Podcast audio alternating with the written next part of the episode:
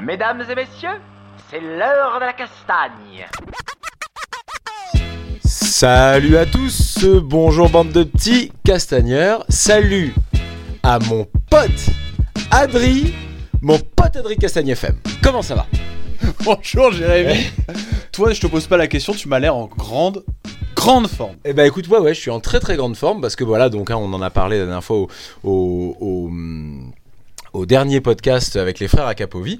Et donc là, ce podcast sortira euh, quand euh, j'aurai, bah ouais, quand je serai euh, sorti du bloc opératoire. Donc ça veut dire que mon genou ira bien, tout ça. Donc je suis heureux en avance. Voilà, je prévois le fait d'être heureux et bien. Et donc, ça veut dire que finalement, après tout suspense, quoi, mars, tu t'inscris dans un club de jiu-jitsu brésilien, c'est ça? Alors ça, ça n'est pas encore dit, mon pote Adri, mon pote Adri Castagne FM. Aujourd'hui, on accueille quelqu'un. Alors, est-ce qu'on a, est-ce qu'on a, ouais, on a un peu honte quand même parce que ça fait euh, un an et demi de Castagne FM. Ouais, Un an et demi, hein, c'est ça, Je crois qu'on est à la 32, 33e émission là. hein. Ouais. Mais c'est comme, la- bon, non, allez, on va dire qu'on n'a pas honte. C'est comme la dernière fois avec les frères Acapovi, pareil. Enfin, je veux dire, ça fait un an et demi et on n'avait toujours pas euh, reçu une personnalité du jeu. Bah, pourquoi tu ris? Si. bah, si, si, non Ok, ouais, si tu veux. Ah non, oui. Un invité exceptionnel. Et voilà. David Pierre-Louis, bonjour. Bonjour, Comment ça va. Ça va bien, ça va bien, merci. Les nuits sont courtes, mais ça va bien. Eh ben oui, alors les nuits sont courtes parce qu'on était justement en train de, de parler de ça tous les deux, puisqu'on Ouais. est un peu dans la même situation. Euh, tu viens d'avoir un petit bébé aussi. Exactement. Et euh, franchement, c'est génial. Combien de temps euh, là- Le sexe Le prénom, si tu veux? Euh, c'est une fille, elle s'appelle Aina et elle a 4 mois.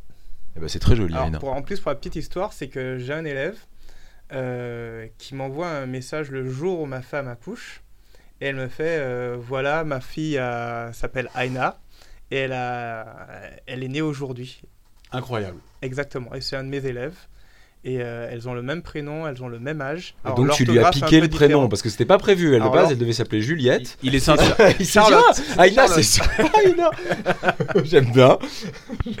Alors, ce qui est marrant, c'est que nous, on l'a choisi, euh, on a fait des, des tas de choix, mais on, a, on s'est arrêté. Je me suis arrêté sur celui-là.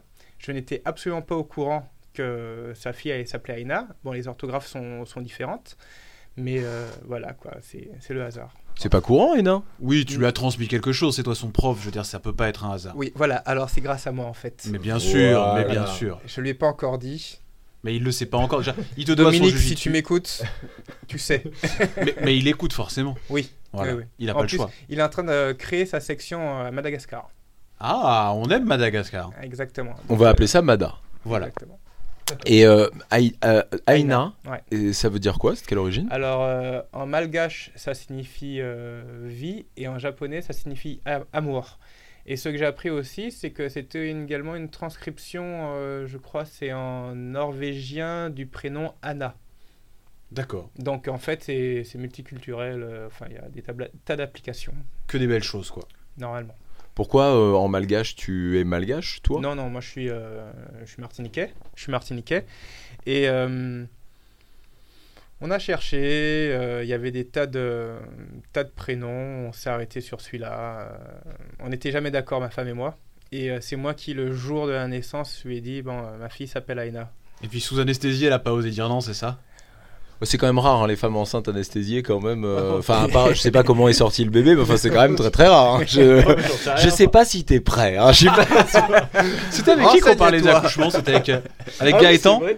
Ah oui, avec Gaëtan, t'as raison. C'était beau ça. Avec Gaëtan Dambo, on parlait de l'accouchement de sa femme. On est, euh, il était même, c'était même assez. euh, Il y avait pas mal de détails d'ailleurs. Hein. On parle tellement de choses intéressantes sur ce podcast, c'est incroyable. Ouais, donc vous, l'accouchement s'est bien passé. T'es heureux, t'es le plus heureux du monde. Euh, C'est ta première? Ma première. ouais. Enfin non, c'est pas vrai en fait. T'en as combien euh, des enfants? En vrai. Chérie, euh, n'écoute pas. Mais non, je parle. Oh, écoute, David, mais non. oh mon dieu. Je parlais des élèves. David. élèves Je rêve, le mec s'est vendu.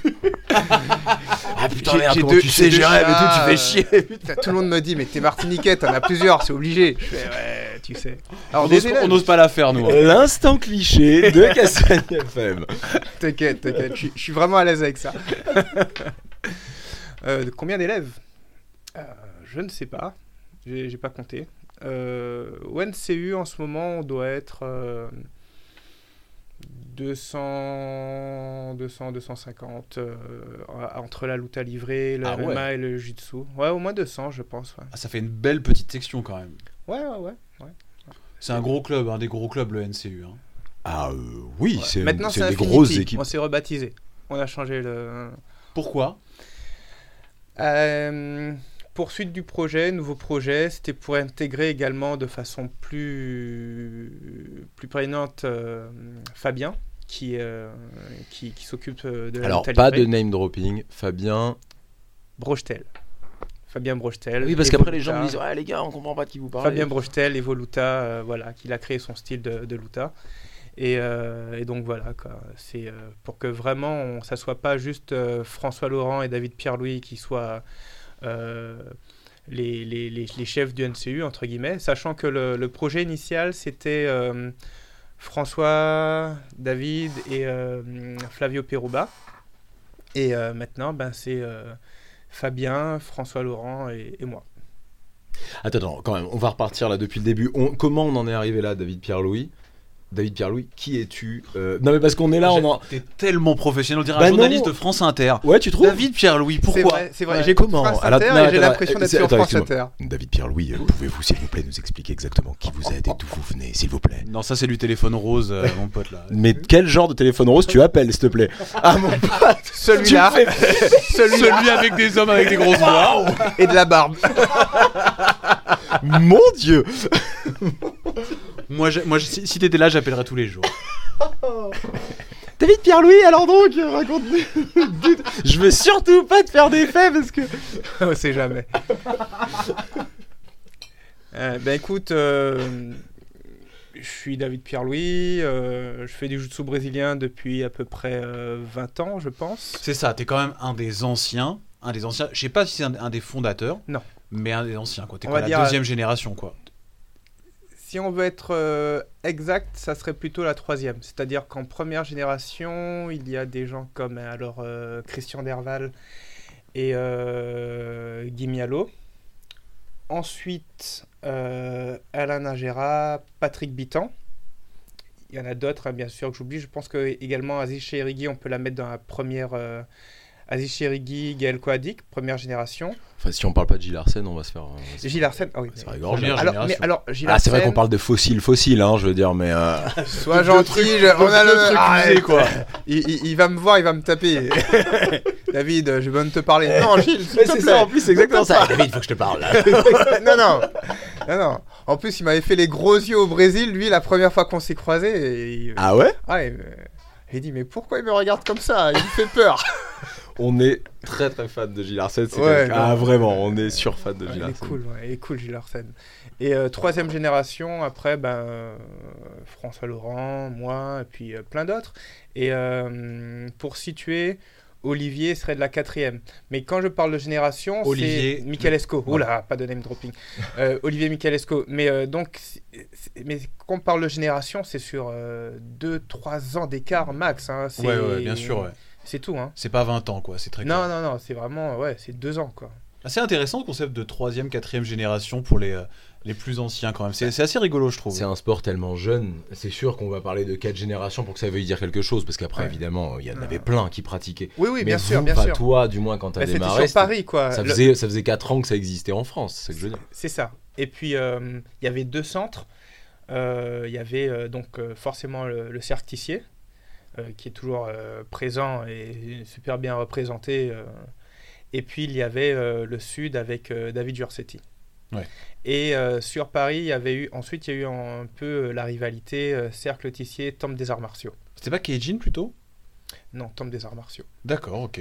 Euh, sachant que Kajin, c'était, euh, c'est venu un peu après, c'était plutôt affilié euh, Temple des arts martiaux. Mais euh, Peut-être qu'il était plus MMA ou je ne sais plus oui, trop. ah oui, ça, car- en fait, carrément, carrément, Ouais. carrément. C'était beaucoup plus MMA. En termes de jutsu pur, c'était euh, cercle et, et temple. Et donc toi, tu as commencé où exactement? Au cercle. Moi, j'ai commencé en Martinique Ok. avec euh, César Gomez, qui est un Espagnol qui avait voyagé au Canada, qui ensuite avait posé ses valises en Martinique et qui enseignait, euh, qui était ceinture bleue ou ceinture violette de jiu-jitsu brésilien. Je... Non, ceinture bleue à l'époque. Euh, il avait étudié un peu avec Rickson Gracie. Ensuite, il avait étudié euh, surtout au Canada. Puis, il était fan de MMA, de boxe, de karaté contact, de Kali. Enfin, le type, il savait tout faire. C'était assez, assez impressionnant. Et, et puis voilà, j'ai commencé avec lui. Ensuite, je suis venu ici. Comment tu t'es retrouvé à pousser la porte la première fois? Qu'est-ce que. Alors, c'était, euh, j'étais à la fac, fac de Martinique, euh, campus de Chelcher. Et à l'époque, je faisais. euh, bon, rigolez pas. Parce que j'allais dire, qu'est-ce que la fac de Martinique? Qu'est-ce qu'on y Bah, en fait? fait, il y avait, le, y avait le, le- un- un- un- une salle où on faisait des arts martiaux. Et moi, en fait, j'étais super fier de moi, en fait, vraiment. Parce que j'avais pratiqué toutes sortes de disciplines. Donc, euh, ça Ah, non mais t'inquiète pas, tu seras pas ridicule. hein. Ça- Samuel Petit faisait du volet, hein. donc il y a pas de souci, hein. tu peux y aller. hein. Ouais, Envoie. T'es un salaud parce que tu la replaces souvent celle-ci. Hein. C'est ça quand même. À cause c'est du- C'est à cause quoi. du short. Samuel, euh, si tu m'écoutes, euh, je n'ai rien dit sur euh, ton short. Et euh, en fait, euh, je faisais, euh, je faisais de l'aïkido. Je faisais de la boxe taille. Ah ouais. Arrête, calme-toi. Il peut encore te casser la gueule, hein. on se rappelle. hein. Tous nos invités sont très dangereux. Je faisais du Viet Vo Dao, euh, je faisais de la C'est pas toi qui faisais du Viet Vo Dao, euh, Ouais, ouais, mais euh, enfant, ouais. Putain, t'étais une arme vivante en fait. Tu te déclarais à l'aéroport, tout ça, quand tu sentais. Je suis toujours une arme vivante. Le Viet forts, les Vo gars. Dao. Tu faisais quel style? Euh, Vovinam, j'imagine. Vovinam Ah, Ouais, d'accord. j'imagine, ouais. Je sais même pas qu'il y avait plusieurs styles. Ouais, ouais. Parce que Vovinam, c'est son kimono bleu. Mais non, la- nous c'était noir. Noir Ouais, Alors, ouais. parce que, bon, bah, tu as le style du phénix, ça. Exactement, tout à fait ça. Moi, c'était le Tanlong. Je faisais du Tanlong. Non, que je connais pas tout ça. Tas de, tas de styles en, en Viet Viet Vo Vo Dao, Dao. Ouais, ouais. Puisqu'en fait, ça signifie euh, la voix du combat vietnamien. Dao pour voix, Vo pour combat et Viet, ben, Viet, hein, vietnamien. Voilà, t'as appris quelque chose. Non, non, mais ouais, ouais, Je c'est. sens que euh, t'as envie de toi t'y mettre. là. Non, non, pas du tout. Non, non, ça fait partie. Des, ça fait partie. Mais déjà, c'est hyper obscur. En fait, on en voit trop peu. Euh, on n'a pas. Je crois que le seul contact que j'avais pu avoir avec le principe même du Viet Vo Dao, c'était euh, les To Be Free. Il y avait Franck qui était euh, Ah, spécialiste dans euh, le loin. Viet Vo On va arrêter, on va recentrer le débat. J'étais jeune, hein, je sais pas quel âge Ouais, t'as, mais... mais- moi j'étais jeune pour les Non, To mais Be Free. Ta hein. référence de To Be Free et du Viet Vo Dao, alors que j'ai fait du Viet Vo Dao. Alors qu'on parlait du style du phénix, tu gâches tout Tu Exactement. gâches tout, Jérémy. Eh ouais. Mais non, mais c'est à vous de vous remettre en question. Qui fait du Viet Vo Dao Qui fait du jiu-jitsu à cette table? On, on est trois, je t'ai dit, il y en a que deux. Alors Viet Vo Dao, C'est pas il y a, faux. euh, euh, lui c'est du euh, ah, c'est du Votuat. C'est euh, le Nog. Euh, Je sais pas. Là, je n'ai aucune Alors, idée de ce dont tu euh, parles. bah, qui lui euh, fait pas mal de combats en MMA. D'accord. Et Jean-François Lenog. Et euh, qui est euh, qui a fait pas mal de combats euh, professionnels. hein, Jean-François Lenog, ouais. Et qui à chaque fois représente le style. À chaque fois représente le style Votuat. Il a son kimono marron, manche courte. Et d'ailleurs, la première compétition que j'ai faite en France, c'était le tournoi de l'an 2000. C'était une compétition de Votuat. On n'avait pas le droit, on, combattait à main, à main nue. On n'avait pas le droit de frapper au visage. Mais on avait le droit de mettre des high kicks et on avait le droit de, au soccer kick. C'est-à-dire que si tu étais au sol, j'avais le droit de te shooter dans la tête. Mais pas le droit aux droites, quoi. Mais pas le droit aux droites. Oh la violence.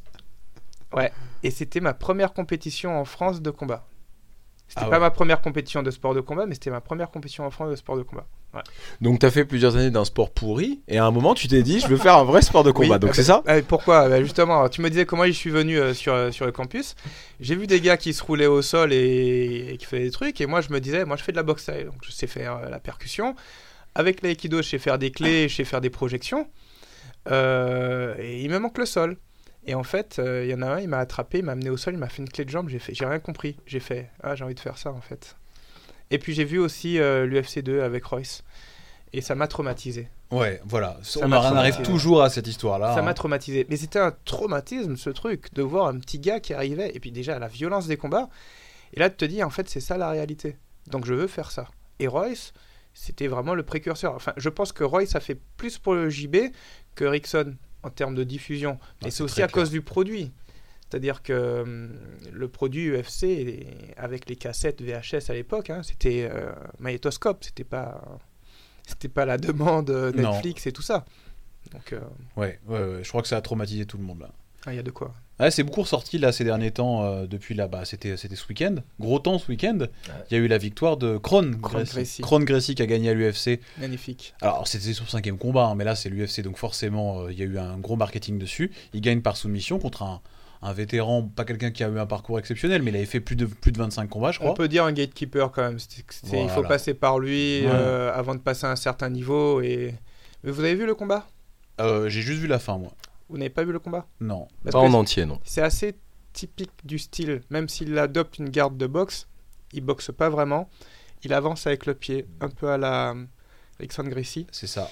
Et euh, avec une droite, avec une. Entre guillemets, je pense qu'il est gaucher. Enfin, il est droitier, donc euh, normalement, il devrait boxer avec le pied euh, gauche en avant. Avec une droite qui lui permet de tomber directement en clinch et de passer directement derrière euh, Alex. Et Ouais. euh, c'est, c'est, il n'a pas cherché à le boxer réellement. Euh, parce que quand on voit les images de lui à l'entraînement, on voit qu'il peut boxer. Mais il ne cherche pas à boxer. Hmm. En tout cas, sur ce combat-là. Lui, il voulait simplement arriver au corps à corps en prenant le moins de coups possible. Et c'est assez, euh, c'est assez euh, typique du- de ce style-là. Enfin, Ah, c'est pour ça qu'il y a style. eu beaucoup de parallèles. J'ai vu déjà les vidéos de montage entre, entre les premiers UFC et son combat. Les, les coups qui étaient pareils, le, le passage de garde pareil. Enfin, le Ouais, la passage prise de dos, ouais, euh, voilà. C'est- pas. gros marketing quand même. hein. Oui, gros marketing, mais là, ce qu'on voit, c'est vraiment un style euh, assez old school, Voilà. typique du Gracie Jiu-Jitsu. Mais Krohn a, même dans le Jiu-Jitsu pur, en compétition Jiu-Jitsu et tout, il a un style old school. Il se définit lui-même comme un style, un style, euh, enfin comme ayant un style old school, puisqu'il dit que lui c'est, Gracie c'est quelqu'un qui ne croit pas au point, qui croit pas à tout ça. Il est là pour la soumission, il est là pour rien d'autre. Il a toujours, il a toujours défendu ce fonctionnement-là. hein, Ouais, hein. mais bon, on va dire, par exemple, que la garde fermée, c'est old school. Allez. Allez, on dé... Non, Ben non. oui, oui, oui, puisque c'est le principe, c'est, le- c'est un des principes fonda- fon- enfin, fondamentaux du Jiu-Jitsu brésilien. Donc oui, on va dire que c'est old school. La garde fermée a été euh, développée et créée en 95-96 lors des premiers championnats du monde de jiu-jitsu brésilien parce qu'on pouvait gagner la compétition avec des avantages. Mhm. Et donc, quand tu ramènes à la création du jiu-jitsu brésilien ou du jiu-jitsu brésilien que faisaient les Lio Gressier et compagnie, il n'y avait pas de garde fermée pratiquement. C'était euh, c'était de la, la butterfly, c'était de la Z-guard, c'était ces trucs-là. Il n'y avait pas de garde fermée, on fermait pas la garde. On fermait peu Alors, la on garde. la fermait pas ou elle existait pas? On la fermait très peu. Donc elle Le- existait. Elle Ça fait partie des, des piliers du jiu-jitsu brésilien. Prouver que euh, quand on est au oui. dos, on peut contrôler quelqu'un en fermant la garde derrière et on peut pas l'ouvrir si Tout facilement. à fait d'accord avec toi. Mais quand tu vois comment certains ils font énormément de garde fermée et dès qu'ils font garde fermée, on dit qu'ils sont old school par rapport euh, au style, euh, euh, tout, enfin la de la Riva, la de la Riva, ça date pas, ça date pas d'aujourd'hui. Alors les développements autour de la de la Riva, ok. Mais même quand tu regardes Single X et, X, on dit Marcelo Garcia, euh, il, bon, il a son style à lui, mais il, serait plutôt old school. Mais quand tu regardes Single X et X, c'est absolument pas old school euh, aujourd'hui. Et, ce que fait Marcelo Garcia, quand tu vois euh, les nouvelles techniques, parce que bon, à un moment donné, il y a eu l'ère du berimbolo. Maintenant, on est plutôt sur quoi? On est plutôt sur du single X. Beaucoup de single X, prise de dos. donc, bon, voilà quoi. Il y a eu la, comment s'appelle le berimbolo, le 5 50-50. Là, on revient beaucoup sur du single X avec main au col et main au pantalon. Euh, à partir d'une de la riva vers transition single X. Et ensuite, euh, soit tu passes en X, soit tu prends le dos, soit tu fais tomber. Donc, euh, Plus bon. sportif quand même. Hein. plus sportif, mais Plus le, chaud quoi. oui, mais le, le truc, c'est qu'en fait, on recrée des choses. On ne crée pas, on réinvente des choses. Et quand On tu les prends- adapte. on s'adapte, exactement. Et à un moment donné, les gens n'avaient pas l'habitude de travailler avec le, berimbolo. Donc tous ceux qui maîtrisaient un peu le berimbolo arrivaient à prendre le dos ou arrivaient à renverser. Maintenant, comme c'est rentré comme l'une des techniques, euh, comment dire, incontournables, les gens sont beaucoup plus habitués, ça passe beaucoup moins. Donc, dans quelques temps, ça dépendra, ben, quand les gens seront habitués à défendre sur un single X, on sera obligé de revenir vers autre chose. Et donc, il y a des grandes étapes, des grandes périodes comme ça, et, et ça tourne, ça tourne, ça tourne, ça tourne. Je ne vais pas dire que c'est de la mode, mais c'est euh, l'adaptation pour si, gagner. si, si, si, si, bah, c'est, euh, c'est Mathias Jardin hein, qui l'avait dit là sur le. Enfin, Mathias Jardin et Alex, qu'on Ouais, avait, enfin, Alexandre Docampos qu'on avait eu euh, pour Castagne FM, donc consultant de choc, qui disait qu'effectivement, là, ils avaient vu par exemple euh, le re- grand retour de la 50-50 aux Européos, ça avait été là, et même des ceintures bleues, des, Ouais, des juvéniles bleus qui envoyaient de la 50-50 Ouais. à tout va, et ils disaient que là, vraiment, cette année, il y avait triangle et 50-50, c'était les choses qui étaient revenues aux Européos. Ah ouais, je suis d'accord avec eux. C'est, c'est, ça tourne comme ça et, et en fonction, c'est-à-dire tu vois de moins en moins de tentatives de, de berimbolo, sauf par les grands spécialistes berimbolo.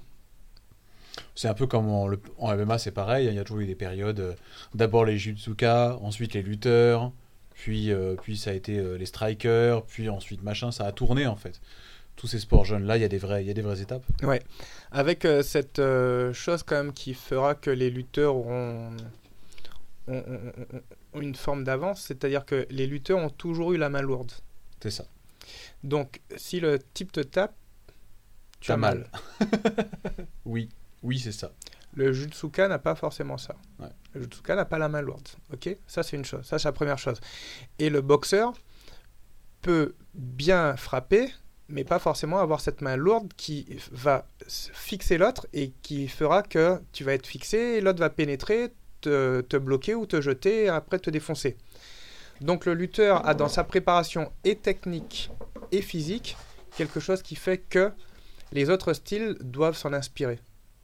Et c'est pour ça qu'il y a de plus en plus de jutsuka qui se mettent à la lutte.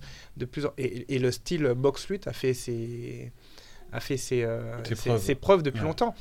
Et le développement du MMA moderne avec les règles unifiées et le temps de combat fait que malgré tout, sur 5 minutes, vu, vu les temps de les temps d'observation et les prises de risque tactiques ou les non prises de risque tactiques, sur 5 minutes, celui qui aime travailler sur le dos, qui aime travailler au sol pour aller vers la finalisation, n'est plus Ah, il a moins de temps, c'est il sûr, il moins est temps. beaucoup moins il avantageux, il a moins de c'est temps. sûr. Il a moins de temps. C'est pour ça que moi, par exemple, quand Gracie, je suis curieux de voir ce qu'il va faire. C'est-à-dire que je pense qu'il peut rentrer dans le top 15, voire dans le top 10.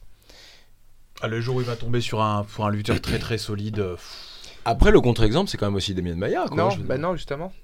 Damien Maya est pour moi le, le meilleur exemple. le meilleur exemple de ma, de ma théorie. Prouve-le. Bah, il, il- il n'est pas champion.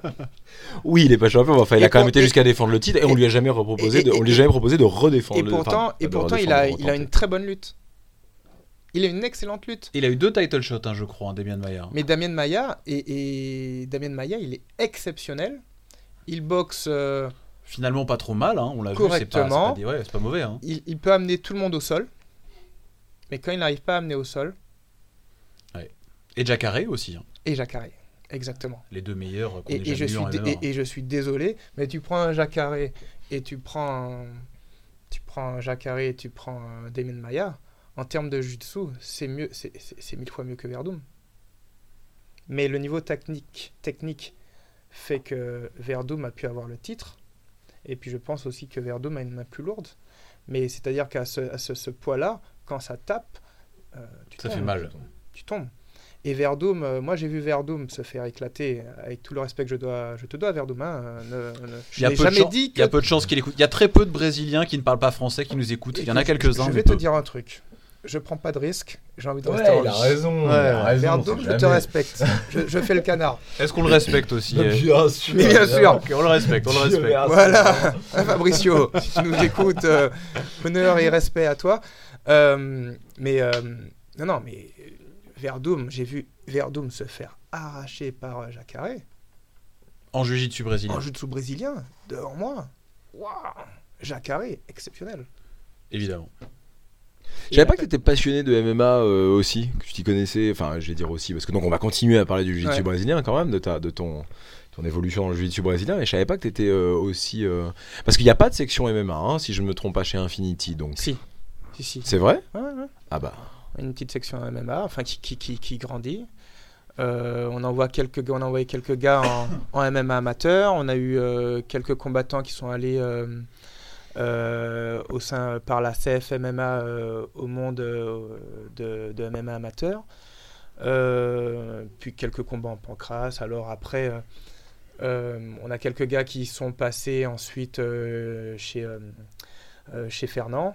Puisque bon, Fernand, quand même, a attiré euh, beaucoup de monde avec sa structure. euh, À la MMA Factory. à la MMA Factory, euh, Fernand Lopez. Euh, J'avais eu de très bonnes relations et j'ai toujours de très bonnes relations avec, euh, avec Cyril Diabaté. euh, de temps en temps, il y a des gars qui viennent, enfin surtout Papou, enfin Manu, j'oublie son nom de famille, je suis désolé, qui, vient s'entraîner. Donc voilà quoi. C'est moi ce qui m'intéresse c'est le combat. Ce que je préfère c'est le jiu-jitsu. Et ce que j'aime c'est le combat. Donc euh, la lutte, le judo, le- la boxe anglaise, la boxe thaï, Le Viet Vodao. le viet vo dao, l'aïkido, si tu vas de ce côté-là. J'ai une passion également pour un certain type de kali au contact. Bon, c'est C'est assez drôle, je crois que c'est la première fois qu'on a un invité qui, qui, euh, qui est vraiment fan d'arts martiaux de façon générale. Ah, T'es- un peu le premier, la plupart des gens, bon, ils rigolent doucement sur tout le reste. ouais, mais, euh, Mais toi, t'aimes bien moi, le, le- le- le combat, le combat, ouais. le combat. Ouais, ouais. Pas la bagarre. La bagarre, c'est autre chose. Je pense que, enfin, comme je le dis à mes élèves, tu, tu fais que du combat, entre guillemets, qu'avec la force, c'est la bagarre. Et la bagarre, tu l'as ou tu l'as pas en toi. Moi, je l'ai pas en moi, je suis pas un bagarreur. Euh, tu ne fais que de la technique, c'est de l'expression corporelle. C'est de la danse, quoi. C'est de l'expression corporelle, j'ai du respect pour la danse. Ah ouais, parce que c'est méchant pour toi, l'expression corporelle. Enfin, c'est méchant. Non, mais je veux dire, tu- bon, tu t'es exprimé corporellement, physiquement, magnifique. Bon, c'est quoi le but? Ouais. Ouais. la, la danse, il y a un but. Bon, il y a danse et danse, mais Bah, L'expression corporelle, c'est aussi de faire passer des émotions. ça, c'est l'art. C'est France Inter qui revient. Tu reprends une belle voix. Oui, les émotions. T'as t'as senti mon regard vers toi, non? Ouais, il a senti mon regard aussi vers lui. Je voulais, je, voulais, eh, les gars, je voulais sentir vos regards. Ça t'a plu le téléphone rose ou pas? J'ai adoré. Alors, sans déconner, tu as la voix d'une femme qui passe sur une radio et la nuit. La voix, la voix d'une Bon. femme. Jeanne. Ouais, Bon, c'est c'est ça. Ah, ça me ferait la pauvre, Quand elle se fait sexy. la malheureuse. Non, parce que à la limite que moi j'ai cette voix, bon. Mais alors si une femme a cette voix-là, quelle horreur Ouais, c'est ça. Ouais, carrément. C'est toi. et, tu, et tu vas faire, et elle va faire quoi? Et elle va faire quoi? Je suis d'accord. Jeanne, si tu nous écoutes. Autant de respect pour Verdum. Autant. Voire plus. elle comprend le français. Donc en Martinique, tu découvres Ouais. le jiu-jitsu brésilien. Exactement. Et, Comment euh, ça se passe après ça? Donc tu débutes là-bas, ceinture blanche, bleue, Ben, violette, Blanche. blanche. J'ai passé ma bleue ici avec euh, Elena Gérard euh, au Cercle Tissier. Voilà. Et c'était C'était. Il y avait un passage de grade juste après l'Open de Vichy, qui était la première compétition de jiu brésilien que j'ai pu faire et qui, était organisée par, euh, par le Cercle Tissier. C'était la fédération de jiu brésilien. Enfin, une- l'emblème, c'était un coq dans un triangle. D'accord, ça va pas nous. Ouais, non, là, ça me dit rien. Voilà, c'est old school. c'est l'histoire, messieurs. voilà. Et donc là, et là, là donc t'es ceinture, ceinture bleue là. Et là, je- après la compétition, je passe ceinture bleue. Je passe mon grade et là, je vais au Brésil et j'ai fait les championnats du monde dans la, f- dans, dans la foulée. Ah, tu fais partie de cette fameuse équipe qui est partie au championnat du monde? Euh, C'était pas la première fois quand. Enfin, la, euh, la deuxième? euh, je pense que c'était la deuxième fois qu'il y avait des Français qui allaient au championnat du monde. Ah Ouais. Oui, et donc à cette fois-là, vous aviez vos vrais grades. C'était pas genre, bon, écoute, on a besoin d'une marron, on a besoin d'une bleue, on a besoin d'une machin. Là, vous aviez vos vrais grades, vous étiez dans vos vraies catégories, tout ouais, ça. ouais, ouais, ouais, ouais, c'est ça exactement. Et, euh, et là, je me fais sortir au premier tour 2 à 0 contre le type qui fait deuxième de la compétition et qui perd euh, sur un avantage. Une espèce d'Hawaïen, euh, ou enfin Hawaïen brésilien, je crois qu'il était Hawaïen, qui faisait mon poids mais qui avait une tête de moins. BJ quelque chose. Non, sais. pas BJ. Oh, oh, j'ai croisé BJ euh, lors d'un stage. Il était ceinture marron, j'étais ceinture violette. Euh, je le prends en garde fermée. Cinq secondes plus tard, il est en montée. Il n'avait pas ouvert ma garde. Il n'avait pas ouvert ma garde. J'ai fait, mais comment il a fait? Et comment il a fait? Parce que là, je visualise pas. BJ Penn, c'était un phénomène. Il avait une force et une souplesse. C'était incroyable. Non, mais le type, ça m'a fait tellement de peine. euh, Qu'il se fasse soumettre au dernier combat. Ouais, mais il, avait, il a quel âge aussi? Enfin, je veux dire, bon. Ah, je pense qu'il n'était pas. Est-ce il- qu'il était préparé, franchement Je sais pas, parce que quand tu vois ce que l'autre fait et qu'il y a des gens moins forts que BJ Penn au sol qui ne se sont pas pris cette clé, alors l'homme surpris, l'homme battu, hein, que- comme on pourrait dire, mais euh, c'était euh, c'était c'était triste quoi parce que c'est bon on peut pas être et avoir été hein, mais euh, Ouais, c'était tristoun, ouais. J'ai j'ai l'impression qu'il qu'il a- qu'il avait pris ce combat un peu. voilà, il s'est dit, allez, je vais y aller, ça va être cool. Et qu'il s'est pas vraiment entraîné. C'est ce que l'impression que j'ai eu, moi. j'ai pas enfin Ouais, c'est dur à dire. C'est- hein. C'est ouais, triste parce que, enfin, le, le type quand il a gagné au Brésil, il a fait premier, hein. 3 ou 4 ans de jiu-jitsu brésilien et il les a. Tous marbrés. Ah ouais. Mais c'est le, c'est le premier Ah. non-brésilien à avoir gagné, hein, quand même. Exactement. C'est- C'est c'est vraiment l'histoire, BJ Penn. exactement. Et après, double, double champion UFC, dans deux KT, hein, si je ne Ouais, me trompe pas. ouais, ouais. Premier à l'avoir fait aussi. Ouais. Enfin, euh, le parcours, euh, ça va. Maintenant, bon. euh, C'est vrai parce que tout le monde parle de Conor McGregor, le premier, le premier, le premier, mais c'est pas vrai, c'est BJ Penn Non, qui a été le premier à, Ouais. à sortir deux ceintures. Ouais, et double record, enfin, c'est vraiment, Ouais, ouais. c'est vraiment une légende, quoi. Bon, ben voilà. Le truc, c'est que les choses passent et- vite. hein, C'était il y a- des, euh, 7, 8, 10 ans maintenant. Et euh, premier champion du monde de jiu-jitsu brésilien à avoir une ceinture de l'UFC. Et Ah, après- faisaient les deux en même temps? Non, non, mais Non. il l'a fait, il l'a eu. C'est-à-dire Ah oui, que voilà, Verdum, ça, l'a fait, et qui d'autre l'a fait Ni Maya, ni, euh, Ah ouais. ni Jacare. Ouais. Ouais, une vraie légende, ouais. S'il nous Ah ouais, écoute, on lui passe le bonjour. On le respecte lui En aussi. Alors, euh, aloha. Et donc combattu contre BJ Penn. Ouais, c'était lors d'un lors d'un- d'un d'un stage. C'était Jérémy Dels qui l'a qui l'avait fait venir. Et euh, c'était exceptionnel parce que en fait, c'est là que j'ai appris euh, la garde de la Riva. Ah ouais. Et toi, t'es de la. Alors, ton équipe, c'est de la Reva, on est bien d'accord. hein, Ouais, tu es sous je représente le, le maître de la Riva. Et en, fait, le premier, euh, le premier contact que j'ai eu avec un expert brésilien, c'est euh, Moacir Boca Omena, qui est venu en stage en Martinique à l'invitation euh, de, César Gomez et qui, qui était euh, représentant euh, de Ricardo de la Riva pour le Nord-Est, dans la ville de Recife. Et donc, c'est pour moi, entre guillemets, j'ai la première fois, quand j'ai commencé, c'était le style, c'était, enfin, premier expert que j'ai connu, vraiment, c'était de la Riva. Je suis venu en France, j'étais euh, chez, euh, donc, euh, c'était euh, Monsieur Christian Derval qui, tenait les rênes du, cercle Tissier, et il y avait une représentation plutôt de euh, Car- Rickson Gracie.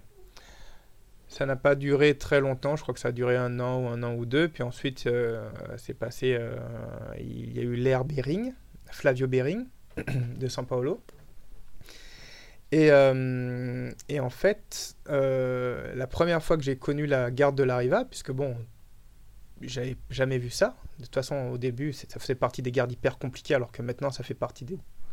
Des, des- des basiques, hein. Ouais, tu, tu dois connaître la garde de la Riva. Et ben, euh, c'était lors de ce stage, il était venu avec son prof, c'était euh, Maxwell. Je sais pas, c'est un. J'oublie son nom complet. Qui était ceinture noire, lui, il était ceinture marron.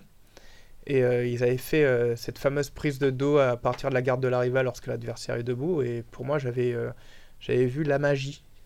Ouais, c'est vrai que c'est. Enfin, J'avais vu de la magie. peut-être que vous visualisez tous cette technique, mais c'est vrai que ça fait partie des premiers trucs vraiment assez simples et qui sont en fait très impressionnants. C'est devenu simple. C'est-à-dire qu'à l'époque, ça, ça n'était pas simple. C'était le truc. bah, à l'époque, moi, moi, mes trois premières années de compétition, voire mes quatre premières années, je gagnais euh, garde fermée, Kimura, Kimura sweep, guillotine. Et debout, c'était triangle à la volée, jugé à la volée. Ok. Guillotine. Pourquoi? Comment? Parce que C'est rare en jiu-jitsu brésilien. Ben, parce qu'en fait, à partir, euh, ça pouvait faire réagir également, mais en fait, euh, tu avais le combo euh, à partir de la garde fermée, tu fais réagir, et donc tu as la Kimura. Lorsqu'il cherche à défendre en se redressant, tu fais Kimura sweep. Lorsqu'il revient sur toi, tu l'attaques en, guillotine. Tu décales sur le côté s'il défend sur la guillotine. Souvent, il y a le bras qui essaie de revenir face en prenant appui euh, sur le buste pour essayer de te repousser. Tu reprends le poignet, tu remets la Kimura. Et si euh, il cherche à se redresser à nouveau en poussant fort, eh ben, tu le renverses et tu faisais 2 plus 4 sur un combat qui dure 6 minutes. Viens me chercher. C'est comme, ça que t'es arrivé au, au nogi. Bah, en fait, Parce moi- que ça a été ton truc quand même, le nogi. C'est quelque chose Bah, qui est c'est arrivé c'est assez là, que- c'est là que rapidement. j'ai eu mes titres les plus importants, mais moi j'ai toujours combattu comme ça. Enfin, à l'époque, on se posait pas la question s'il a fait Guy ou no Guy. Ah, c'est quand même un style très lutte à livrer là quand même ce que tu décris. Non, c'est non. Moi, Remarque non, ouais, parce que t'es du dos, donc non, c'est vrai moi, que c'est pas. Alors, ils, ils font ça aussi en lutte à livrer, mais Euh, je pense que la- luta libre a des spécificités, une logique et euh, une philosophie qui, sont différentes du jiu-jitsu brésilien. Euh, J'entends bien. J'ai appris aussi pas mal de choses avec Flavio Peroba et ensuite avec Fabien, puis également en, tournant régulièrement avec Nicolas Régnier. Mais ce style-là, j'ai toujours eu. Après, je vois que ça fait partie également de, des choses fondamentales en, en, en lutte. Mais moi, j'ai appris au- en jiu-jitsu brésilien. Et j'ai toujours combattu avec et sans kimono. Et pour moi, le jiu-jitsu brésilien, ça a toujours été, dans un, dans un esprit de sport martial, la capacité pour toi de combattre en kimono, enfin en gi, ou pas, avec frappe ou pas. Et c'est pour ça que j'ai arrêté toutes mes autres disciplines pour me consacrer au jiu-jitsu brésilien, parce que pour moi, c'était c'est plus un principe de combat sans limite. Enfin, sans limite, je m'entends, euh, lâchez pas les chiens et sortez pas les, les couteaux, mais euh, Mais presque, quoi. bah, tu, tu, Les, tu- tu- les es couteaux moins que les chiens, quand même. hein. Ouais, les couteaux moins que les chiens. Mais tu es libre. Ah, c'est marrant, ça. On a, on a eu peu de gens aussi, même chose, qui étaient euh, moitié Kim, moitié euh, sans Kim. Bah non, le jiu-jitsu brésilien, Ouais, tu, ouais. tu fous des grandes claques de, de l'autre. Et, et- mais c'est- ça le combat. Pour- pourquoi se limiter à une chose? Et je parle pas de self-défense, Non, non, non. qui est, qui, qui, qui qui est un sujet euh, euh, sensible et qu'il y a beaucoup de personnes qui disent n'importe quoi dessus. Alors, euh, je pense que hum, Cyril, d'ailleurs, il a raison de, de- de faire ce qu'il fait. À certains moments, je pense Cyril que- qui? Cyril Diabaté. Ah, name dropping. Ah, ça va, c'est bon. Allez. Merci, tu. Merci. Et vous, vous avez pas une boîte à chaque fois que je fais ça, je mets une pièce? Ah, si, si, tu J'ai pas de pièce, laisse tomber. Et euh... non, non, mais attends, attends, on peut, on peut faire une fiche de dette. euh. calme-toi. Mais euh, mais euh, c'est vrai que c'est euh, quand on voit ce qu'on voit, euh, on a raison de penser. euh, Ce qu'on pense, hein. pense. Bah oui, mais- bah oui, ma petite dame. Parce que c'est la porte ouverte à toutes les fenêtres. Et il y a plus de saison, hein. Et non. mon Et qui c'est qui paye Et- non, mais c'est c'est ça. Enfin, pour moi, le jiu brésilien, ça a été ça. Attends, que dit Cyril Diabaté? Parce qu'au final. Cyril Diabaté, il dit qu'il y a- que dans, dans la self-défense, que de tout ce qu'il a vu, il doit connaître deux personnes compétentes euh, qui sont relativement exceptionnelles et compétentes et qui savent de quoi elles parlent lorsqu'il s'agit de self-défense. Et que toutes les autres personnes, ce sont des charlatans, soit avérés, soit inconscients et qu'ils mettent en danger euh, leurs élèves. Faudrait avoir un gros débat là-dessus. euh. Faudrait il est- avoir un il- gros débat. Je suis pas. Si Cyril Diabaté est très tranché, voire extrême, euh, il cherche pas à faire dans le détail, mais quand tu regardes tous les exemples qu'il donne, on ne peut pas lui donner tort, même si je pense qu'il faut quand même relativiser une partie de ses, de ses dires. Ouais, tu t'avances pas trop là quand même. Tu sais pourquoi Parce que lui, il parle français, donc là, là il Tu pourrait sais écouter. pourquoi? Parce que Cyril, il est grand et il frappe fort. Et en plus, il connaît le sol. Je pense qu'il Donc- a pas complètement raison, mais je ne lui donne pas tort. Je veux juste que ce soit Et clair. si la lâcheté peut avoir un visage aujourd'hui, ça sera C'est certainement moi. le mien, parce que j'ai pas envie de me faire défoncer par Cyril. Donc Cyril, si tu nous écoutes, ça va? Tu vas bien? T'as pas forcément toujours raison, mais on peut pas te donner tort. ok. Non, mais il a, il, il a grandement raison sur. Tu penses aussi qu'il y a beaucoup de charlatans dans le dans le mi- alors ça Oui. veut rien dire le milieu de la self-défense parce que Oui. qu'est-ce que c'est que la self-défense? Bah, justement, Le Krav qu'est-ce que Maga c'est c'est de la self-défense? Oui, présenté actuellement comme ça, oui. Oui, en ce moment, c'est plutôt utilisé comme la self-défense. Ouais. C'est donc, c'est censé être du combat urbain dans sa version. euh, Mais, Combat euh, urbain. euh, mais, mais, mais, mais en fait, le, le- Krav Maga, comme plein d'autres disciplines, pratiqué par des euh, militaires entraînés, des troupes, on va dire des troupes d'élite. Ok, de gens qui n'ont rien à perdre, rien à perdre, et que si- s'ils se font tuer, ben ils iront euh, là où ils doivent aller. C'est une chose.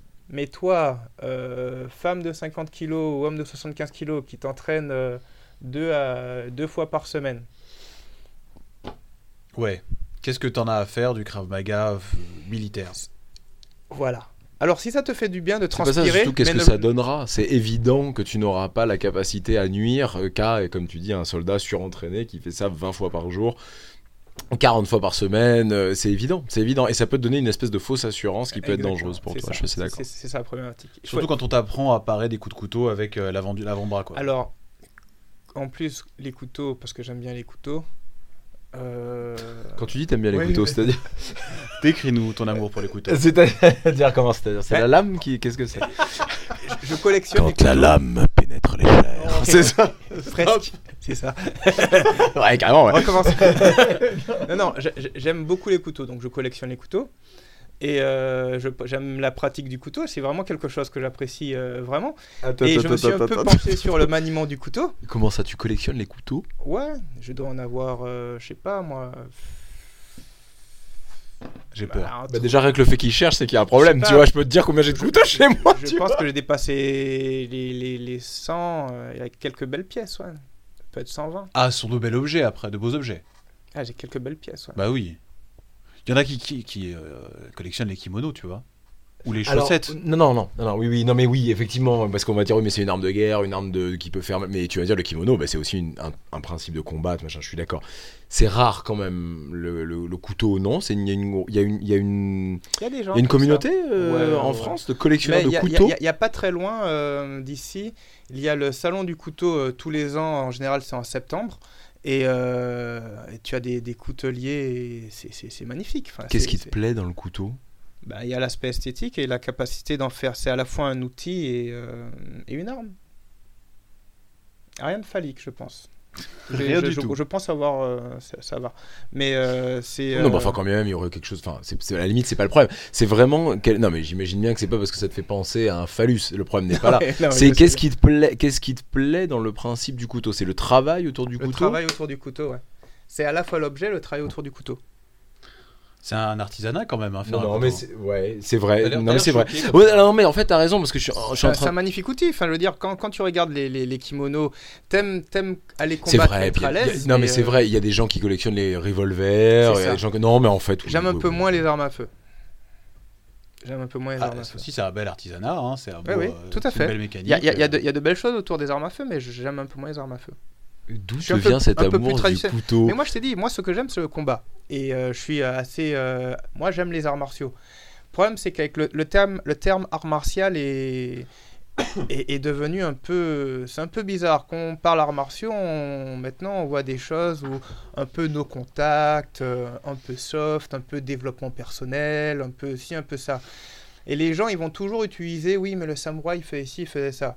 Le samouraï, s'il pouvait te mettre un coup de sabre quand tu avais le dos tourné et rapporter ta tête à son, à son, à son chef de guerre, il le faisait. ah, belle pression. Franchement, il faut que plus de gens l'entendent, ça. hein. Donc, il faut, il faut arrêter de, de dire, oui, les, les samouraïs, ils avaient de l'honneur. Ils avaient de l'honneur, oui, bon, il fallait mourir avec honneur, donc quand ils faisaient seppuku éventuellement. Mais s'ils pouvaient te trancher, parce que aller au combat et, et perdre un membre, tu servais plus, rien, à, plus à rien. Donc, l'honneur des samouraïs était particulier, c'était la fidélité au maître, la fidélité au clan, et ça pouvait pousser à certains types de comportements. Donc, moi, les cultures martiales, les cultures de guerre, c'est ce qui me passionne. Donc, que ça soit au Japon féodal, que ça soit en Thaïlande, au Cambodge, euh, et même en Afrique, euh, tu, te rends compte que tu as un berceau euh, des arts martiaux qui est incroyable. Voilà, même la Grèce antique avec le pugilat, le pancras, la lutte, c'est, enfin, c'est, moi, c'est, c'est, c'est ce que j'apprécie le plus. Je sais plus comment on est venu à parler de couteau, parce qu'on était parti sur quelque chose d'intéressant là. Ouais, avant que tu sois. truc, Le Krav Maga, Ah oui, Cyril le Maga, Diabaté. oui, les, les arrêts, Les parades- les, les parades du Ah, bras. c'est, c'est, je, je te démontre, je te démontre en, en, en- en deux secondes Non, leur bon. truc, euh, Non, c'est, que tu me montres. c'est- juste pas possible. Voilà, moi je sais la meilleure défense quand quelqu'un s'agresse au couteau, Mm, mm. c'est de courir très très vite, Oui, oui, oui. plus vite que lui, Ouais, Voilà. C'est chaud ça. et de hurler très fort aussi. Ah, ouais.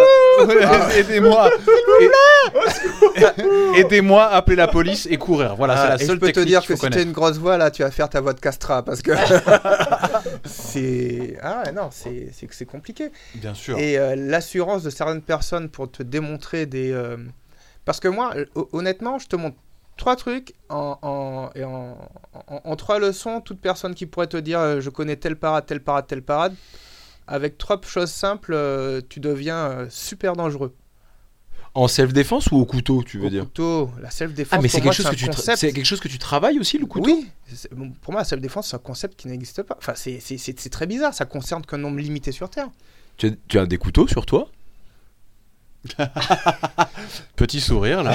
non, mais euh, ah, je dois avoir euh, peut-être, euh, j'ai dû oublier. petite machette, quoi. une- Non, j'ai dû, j'ai dû oublier une petite lame dans, dans une toute petite lame, mais c'est un truc, euh, c'est c'est- c'est- c'est- c'est tout petit. Tu sors, tu sors avec des couteaux. Non, c'est mais, parce que j'ai oublié, j'ai oublié, j'ai oublié. Mais t'as oublié, c'est-à-dire, mais ça veut dire que tu l'as quand même emmené quelque Non, part. non, mais enfin. c'est-à-dire que j'ai dû le prendre sur le buffet euh, chez moi, et puis enfin sur, sur la table basse, et puis, euh, et puis voilà.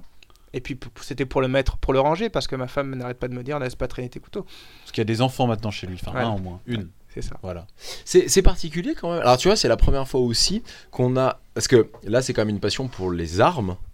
Euh, on- Il y a ce principe de l'art martial. Alors tu vas me dire, mais non, l'art martial, il y a aussi le maniement des, nun, des nunchucks, enfin des nunchaku, Ouais, ouais, ouais, des, ouais. des- Bon, mais on, on- on- on a quand même dans l'idée, surtout dans notre société, ou enfin dans notre société moderne, on va dire, où l'art martial te permet d'être d'être efficace euh, sans armes et de, de te dire justement, moi l'arme, c'est pas ce qui m'intéresse. Je veux pouvoir atteindre un niveau de, de- de maîtrise de mon art qui me permet de m'en passer. Là, tu nous dis, L'acier que- est plus fort que la chair, point barre. Mais oui, mais oui, mais ce que je veux, c'est que partons du principe qu'on n'en a pas besoin tous les jours. Oui, De- mais tu je- enseignes je- à je- 200 personnes Je ne le fais pas dans cette tous optique-là. les jours. Je Voilà. le fais parce que c'est ma passion. D'accord, c'est juste parce que c'est passionnant. Oui. Tu penses que, alors justement, tu penses que ça guide ta façon d'enseigner le jiu-jitsu brésilien? Non. Le fait de savoir que l'arme sera toujours plus forte qu'un combattant? Non, mais je, je dis bien à quelque part de leur personnes. dire, les gars, oubliez. Enfin, je veux dire, on va pas se déconner. On c'est sympa, on est au moi- sport ici, quoi. Pour faire dégonfler la tête de mes euh, qui, de, de- de certains élèves qui pourraient gonfler éventuellement, Un je leur- bon triangle. je- Un bon Non, il y a de fortes chances que ça te la fasse gonfler plus Ah, qu'autre chose. hein. qu'elle éclate. Ah. C'est pas, c'est, euh, c'est alors d'ailleurs euh, une de tes euh, amies, c'est Laurence euh, Cousin qui Fouilla, nous- ouais. exactement Laurence Fouilla Cousin qui nous a envoyé euh, une Oh photo là d'un de ses élèves qui a pas voulu taper, c'est un de ses élèves, hein, on est d'accord, Ouais, ouais, c'est ça. ouais. qui a pas voulu taper sur un triangle et ça a fait éclater tous les vaisseaux. Ah. Dans l'œil, c'est horrible. La Ah, photo. horrible. ah, D'habitude, on diffuse nous les photos des gens qui ont un œil au beurre noir. Là, on l'a pas fait, c'était trop violent. Ouais, ouais, ouais. Il a eu son, euh, son œil au beurre noir d'ailleurs? Non, je sais pas. Non, bah Laurent, ça dû lui donner. Incroyable, ça lui a fait ça. éclater et les deux yeux, hein, tout a sauté. Voilà, taper. hein. On vous rappelle. Ouais, mais ça, c'est la pression sanguine qui fait Oh là que. là. Ah, Enfin, après, c'est pas forcément grand chose, mais c'est moche à voir. hein. c'est euh, c'est impressionnant et il doit avoir une très bonne résistance parce qu'en général, tu, tu collapses avant.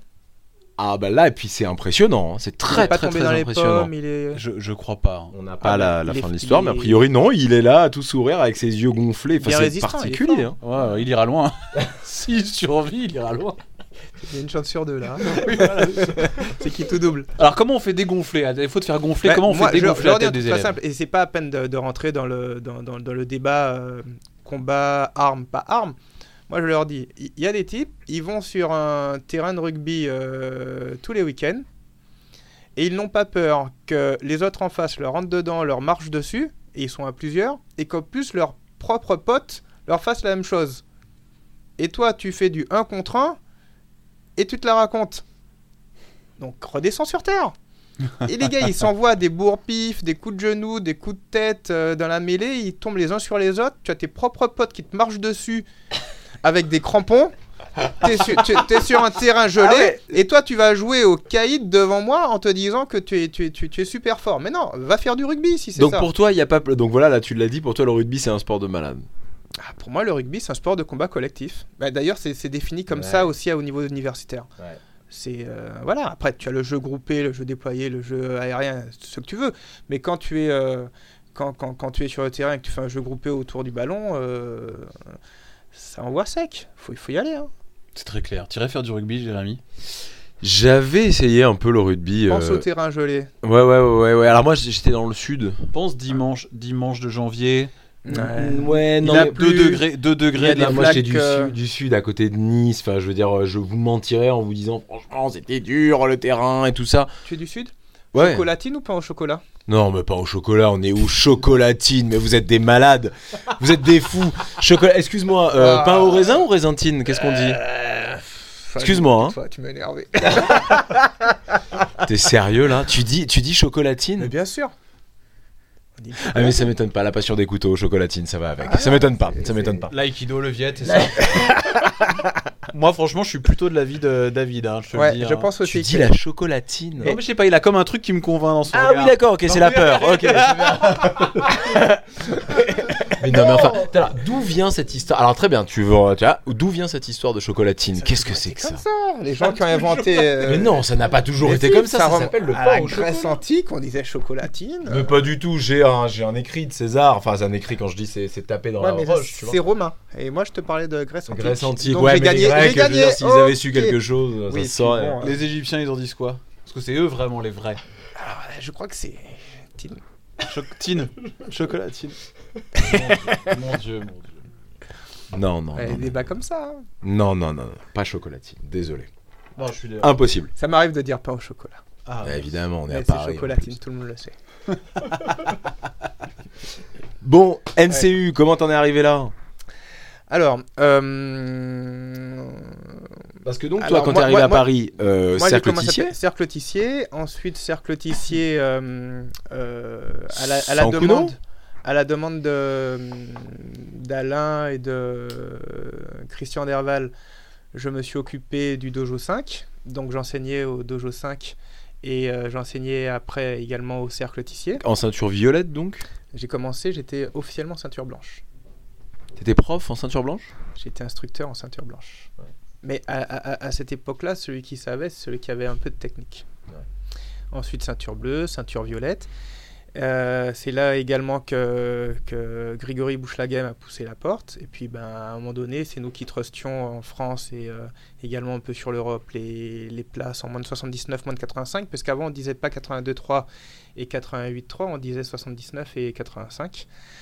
Et, euh, et donc on combattait euh, pour le cercle tissier. Et puis ensuite, euh, bon, Alain est parti. Euh, j'ai, il y a le maître de la Riva qui m'a demandé si je souhaitais travailler pour lui, sachant qu'il me connaissait de par, euh, de par euh, comment dire, euh, Boca. et puis c'était Emmanuel Fernandez qui l'avait fait venir. Et donc on avait accroché, ça s'était bien passé. Et bon, ça n'a pas tout à fait plu à Christian. Donc, divergence d'opinion. Euh, je, je comprends. Je comprends. Je comprends. C'est vrai que les choses auraient pu être faites différemment. Je comprends. Et puis, donc, on s'est séparés. Et donc, j'ai rejoint François Laurent qui, lui, avait monté une section de jutsu brésilien au Sankuno. Euh, et puis après, euh, du Sankuno. Donc là, Sankuno, à l'époque, c'était judo, en Judo. fait, avec, euh, avec Pascal judo. Fleury. Exactement. Donc c'était uniquement judo à ce Exactement. moment-là. Il n'y avait pas du tout de jiu-jitsu brésilien. Non. C'est non, toi qui as amené le jiu-jitsu brésilien Non, au c'est François Laurent qui a amené le D'accord. jiu brésilien euh, au Sankuno. François Laurent qui était euh, mon partenaire euh, principal d'entraînement et qui était élève d'Alain Nagera également. Et donc euh, on a passé nos, nos grades ensemble en fait, euh, bleu, violette, etc. Et, euh, et donc là après il y a eu une- un, changement de un changement de présidence au sein du, du Sankuno qui a fait que comme la politique nous convenait plus trop, qu'on était plus en accord, eh ben, on a dit, ben, vu que c'est le président, vu qu'on n'est pas d'accord, mais vu que c'est toujours lui qui est en place, euh, on va pas manquer de respect euh, aux gens. euh, et ceux qui sont pas contents s'en vont. Donc c'est ce qu'on a fait. Et euh, comme François est prof au- à, à Nanterre Université, ben donc on a créé une section là. Il était prof de sport ou autre Il est chose? prof de PS, ouais. D'accord. Prof de PS. Et, euh, et donc on a monté la section là. Et puis euh, il était question qu'on monte ça tous les deux. Et puis euh, j'ai dit écoute, ça serait bien si on faisait aussi du, du nogi, mais je pouvais prendre tous les cours entre guillemets. Mais plutôt que ce soit moi qui prenne tous les cours et que les choses se ramènent à chaque fois entre tous les deux, on s'est dit ben moi j'avais un super pote à l'époque, c'est Flavio. Et j'ai dit à Flavio, ben écoute, viens. Viens, on montre, on monte le projet. Bon, François et moi, on est à l'origine, mais ça serait bien qu'on t'intègre dans le, dans, dans le projet. Tu l'avais rencontré comment, Flavio? Donc Flavio Peroba. hein. Flavio Peroba. Sans- Flavio Peroba, je l'avais rencontré euh, au Cercle Tissier, parce qu'il était venu au... Les premiers qu'il avait fait venir, c'était, euh, c'était, je crois, il y avait... Alors, je sais pas... Il y avait Alain et, Christian Derval qui l'avaient fait venir au Cercle Tissier. Il avait combattu également au Japon euh, lors d'un, shuto. Et donc... euh, Et puis bon, ben écoute... euh, fort, champion du Brésil de, de, de lutte à livrer. Et puis etc. Flavio, quoi. Flavio, Ouais, ouais, ouais. C'était, il apporte un truc dans les clubs. Ouais, il est... c'est, c'est quelqu'un qui, qui, qui forme bien, mais il n'y a qu'à voir ses élèves, entre ça va de Nicolas Régnier, euh, euh, Fabien Brochetel, euh, et Mehdi plein et tout ça. Donc, euh, oui, ça c'est clair. Et puis, et puis donc le Sankuno, et puis ensuite, euh, donc, euh, on a monté le NCU.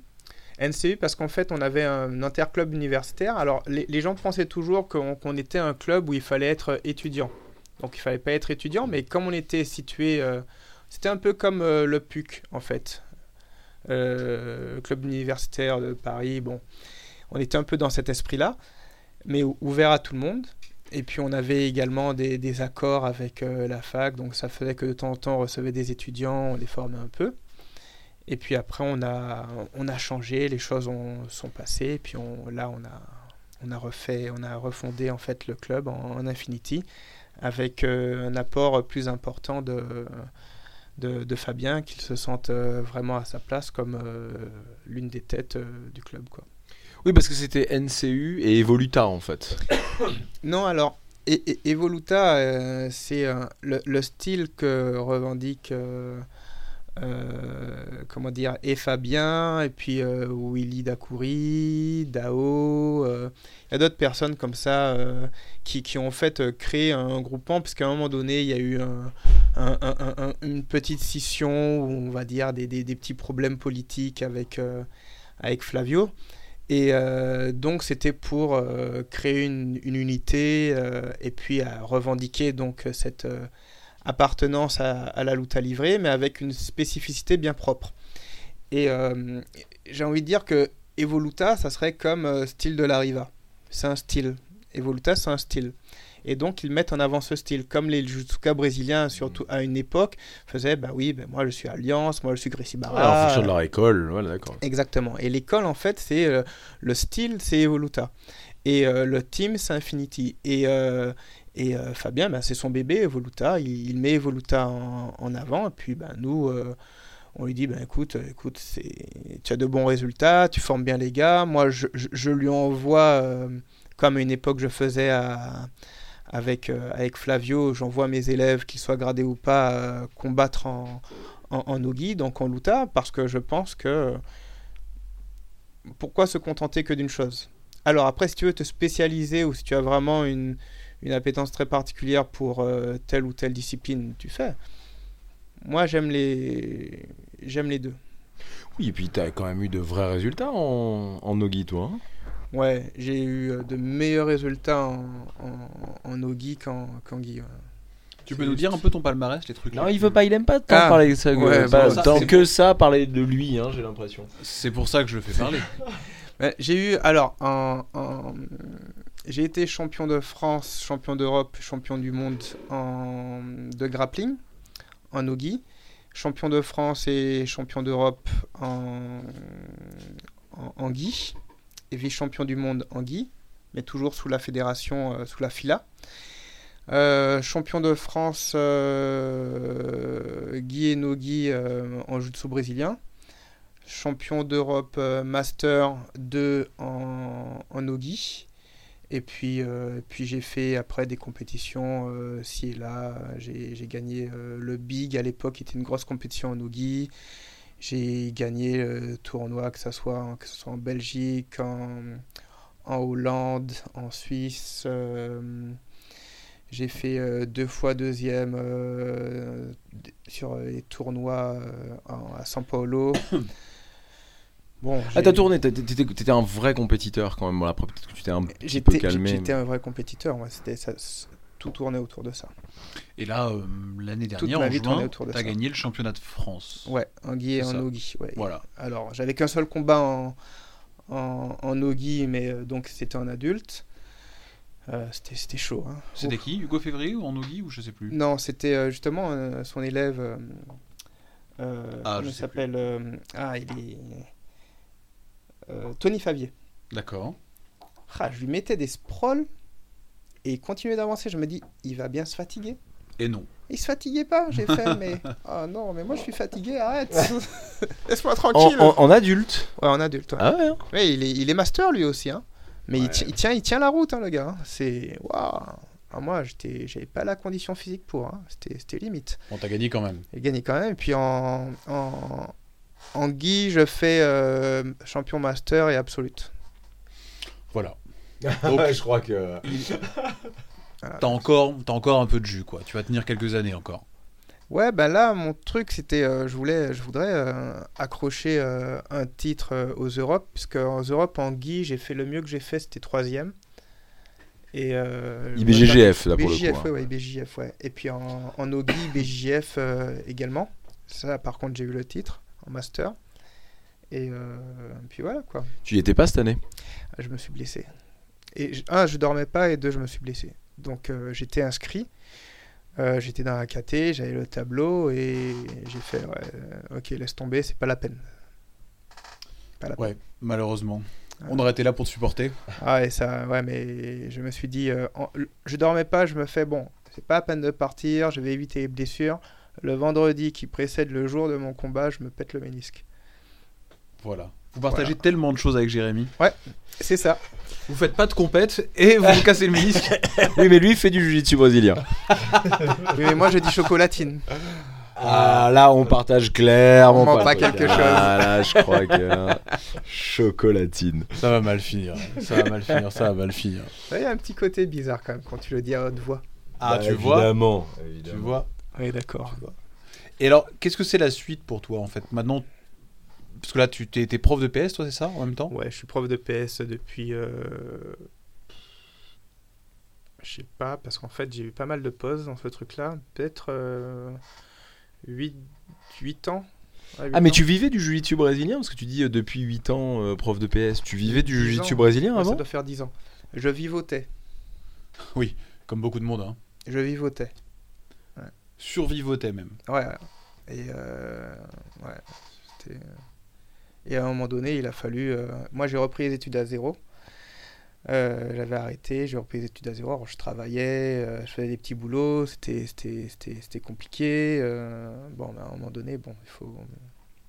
Ouais, il faut passer aux choses sérieuses, quoi. Et prof à de autre chose. PS, euh, lycée, t'es à la fac, t'es prof de. Là, je suis prof à la fac de Versailles depuis, euh, depuis deux ans. Versailles Saint-Quentin. Mais avant, j'étais en. J'étais en... Sur, sur Paris. Alors, quand j'avais de la chance, je faisais le grand écart entre le 8e arrondissement et le 19e. Enfin, tu restais sur Paris quand même. hein. Mais je peux te dire que euh, je suis content d'avoir d'être passé euh, dans le supérieur parce que. C'est sûr, les élèves en terminale. Enfin, moi, je vois, je me rappelle. Qu'est-ce qu'on s'en foutait Ah, de c'est pas- l'EPS. c'est- pas eux le problème. Ah, C'était pas eux le problème. Moi, Non, parce qu'eux, il leur fait comprendre que s'il file pas droit, il peut sortir le couteau, tu vois. Ah, pas le couteau, mais euh, j'ai. Le, le- le- le truc, c'est que moi, j'ai été dans des établissements et je me souviens surtout d'un collège dans le 18e arrondissement. Grosse ambiance. Il s'appelle Hector et je dirais pas le reste, c'est facile de trouver, mais pas de nom. C'était compliqué. Il y a eu un jour où les profs ont exercé leur droit de retrait suite au fait qu'un élève de 4e ou 5e avait balancé un tampon, mais le tampon de la grosseur. Quand, quand on dit tampon, il faut imaginer un truc gros comme une tête. Un tampon en bois à la tête d'une euh, d'une assistante d'éducation. Et comme c'était, il y avait des incivilités, des violences à répétition, les profs ont décidé de rester euh, dans leur euh, dans, le- dans, dans, dans la, dans Sur la leur salle des étudiants. dans leur maison. Exactement.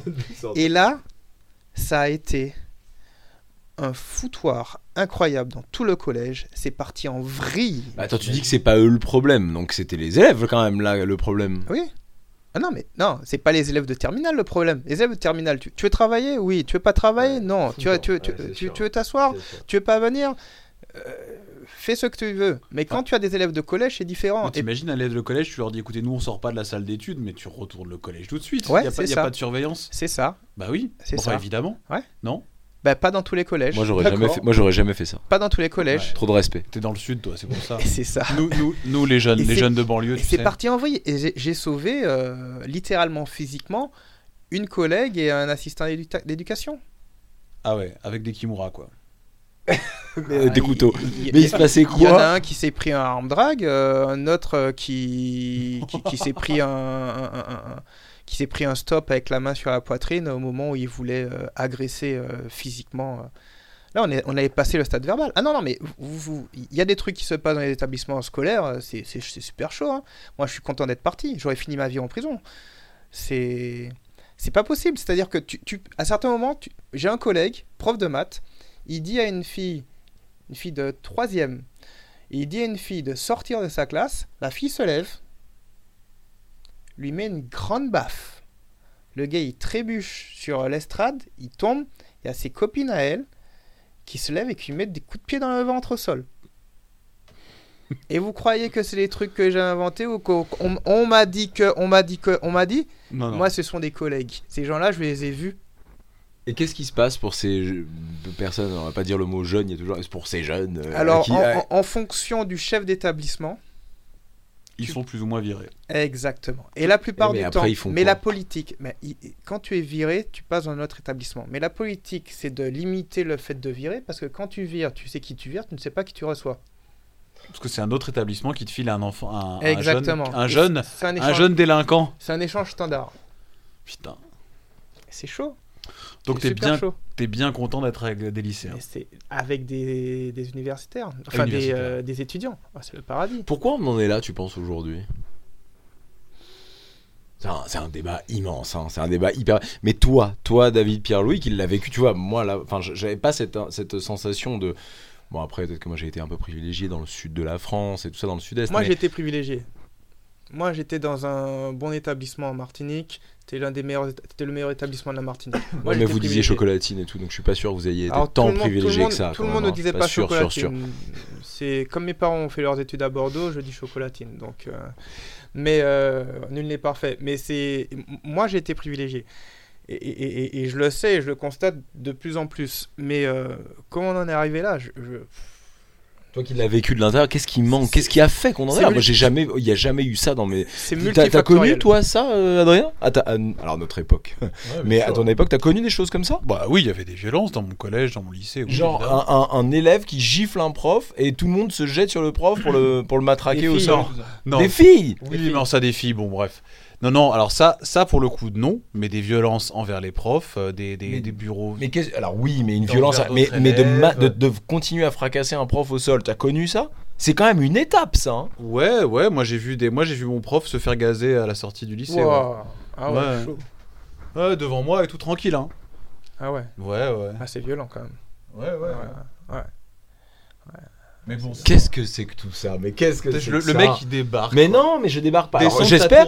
Mais attends, attends, attends, J'ai envie de dire, j'espère, je débarque. Tu trouves ça normal? Ah bah non, mais t'as raison. Ah bah non, mais ça va. eh, dans le lycée d'Adrien, ça se faisait. Où est le problème? Tranquille.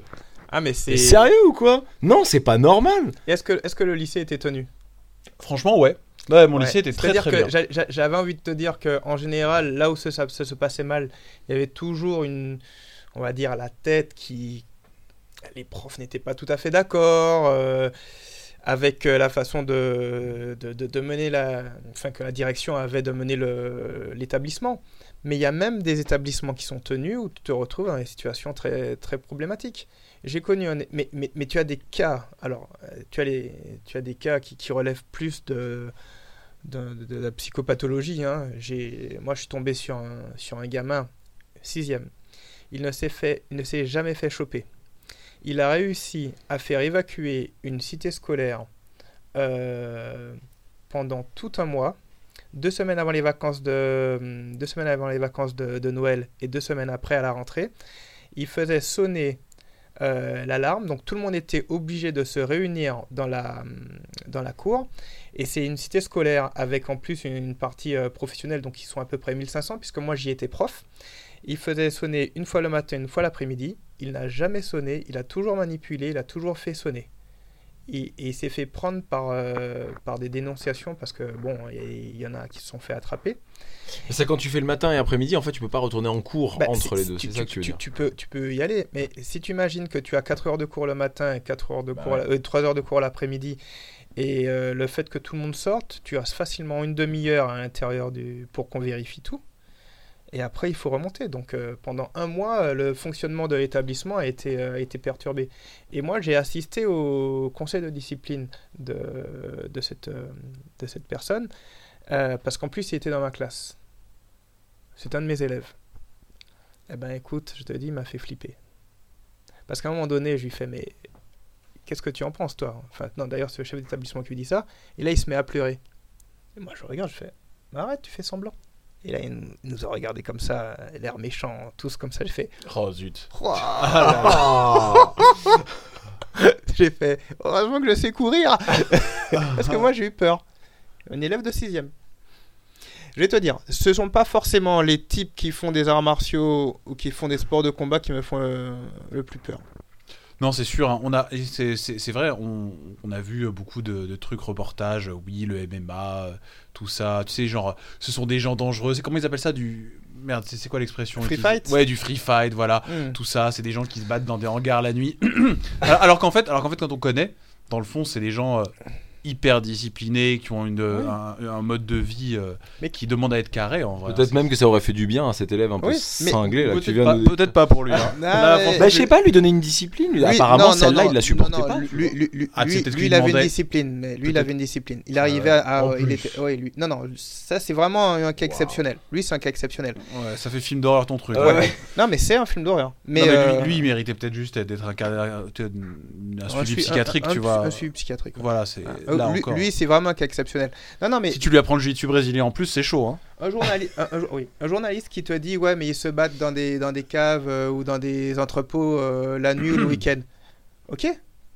Et alors? Ouais, ouais, c'est vrai, c'est vrai, ils choisissent quelque Ils part. se bastonnent dans un, dans un entrepôt ou dans une cave? Bon. Est-ce qu'ils ont, est qu'ils ont fait quelque chose d'illégal? Non. Est-ce que c'est consenti? Oui. Est-ce que c'est un entraînement sportif? Oui. Est-ce que ça tombe sous le coup de la loi? Non. Est-ce qu'ils se battent le reste du temps? Est-ce qu'ils agressent plus que les d'autres personnes euh, Ah, mais c'est que- exactement ce que dit Adrien, c'est-à-dire qu'on embête ces gens-là alors que quelque part ils ont Exact, absolument oui, rien. mais Moi, je pense que que les gens n'existent même pas franchement, en fait. Tu ouais, vois. les gens qui se battent quoi. dans les caves ou dans les Oui, entrepôts non. euh, Ouais, voilà, tu vois, dont on fait toute une, toute une histoire. Alors, ce que je veux dire, c'est qu'il y a une espèce de très mauvaise image. Ouais. En fait, c'est surtout un fantasme, hein, je crois. Vous vous rappelez du reportage qui a été bidonné sur le MMA il y a quelques années, il y a 5 Avec Moret ou je sais pas quoi là, c'était pas à Ouais, Morsaille, ouais. excuse-moi, Ah à. Morsaille. Si, si vous l'avez, envoyé-le moi, j'aimerais bien le regarder à nouveau. ouais, j'avais beaucoup ri à l'époque. Enfin, j'avais beaucoup ri, un peu jaune quand même, parce que c'était. euh, moi, je suis grand fan de MMA et je, je défends là. J'espère vraiment que ce sera légalisé, etc. Mais c'était vraiment pathétique hein, quand même. Mais tu vois, par exemple, pour les fans de MMA et ceux qui défendent le MMA, euh, et j'en fais partie, il y en a qui disent ouais, mais c'est pas si violent ou c'est pas violent. Mais si, Mais si. c'est super violent. Le Comme la rugby, boxe c'est su- thaïlandaise, exactement. Le rugby, c'est super violent. La boxe thaï, c'est super violent. La boxe, c'est super violent. ça n'est pas fait pour tout le monde. Ça doit être encadré. Encadré. C'est à partir d'un certain âge. Je ne pense pas qu'il faille montrer ça à tout le monde. Euh, mais maintenant, voilà. Alors, je montrais ça à ma mère récemment. euh, parce que on, on- on- on dit la, la Thaïlande, c'est le pays du sourire. Et quand tu vas en Thaïlande et que tu rencontres les Thaïlandais, Il sourit. ils sourient, ils sont super cool, ils sont super polis. Et je, moi, j'adore regarder euh, euh, les combats de boxe thaï ou de card check. Et, euh, et donc, enfin, moi, dès que je peux regarder des trucs, enfin, quand j'allume la télé, c'est si check avoir- pour expliquer, c'est de la boxe thaïlandaise sans les gants. hein, sans les gants, voilà. avec En les fait, cordes autour des. En fait, c'est c'est des gants de MMA où ils mettent des cordes par-dessus. Et, euh, et en fait, tu, regardes le, regardais le public, c'était que des familles avec des gamins. Les gamins, ils n'avaient pas l'air traumatisés, mais c'est une éducation, c'est une culture, et toute chose n'est pas transposable par ailleurs.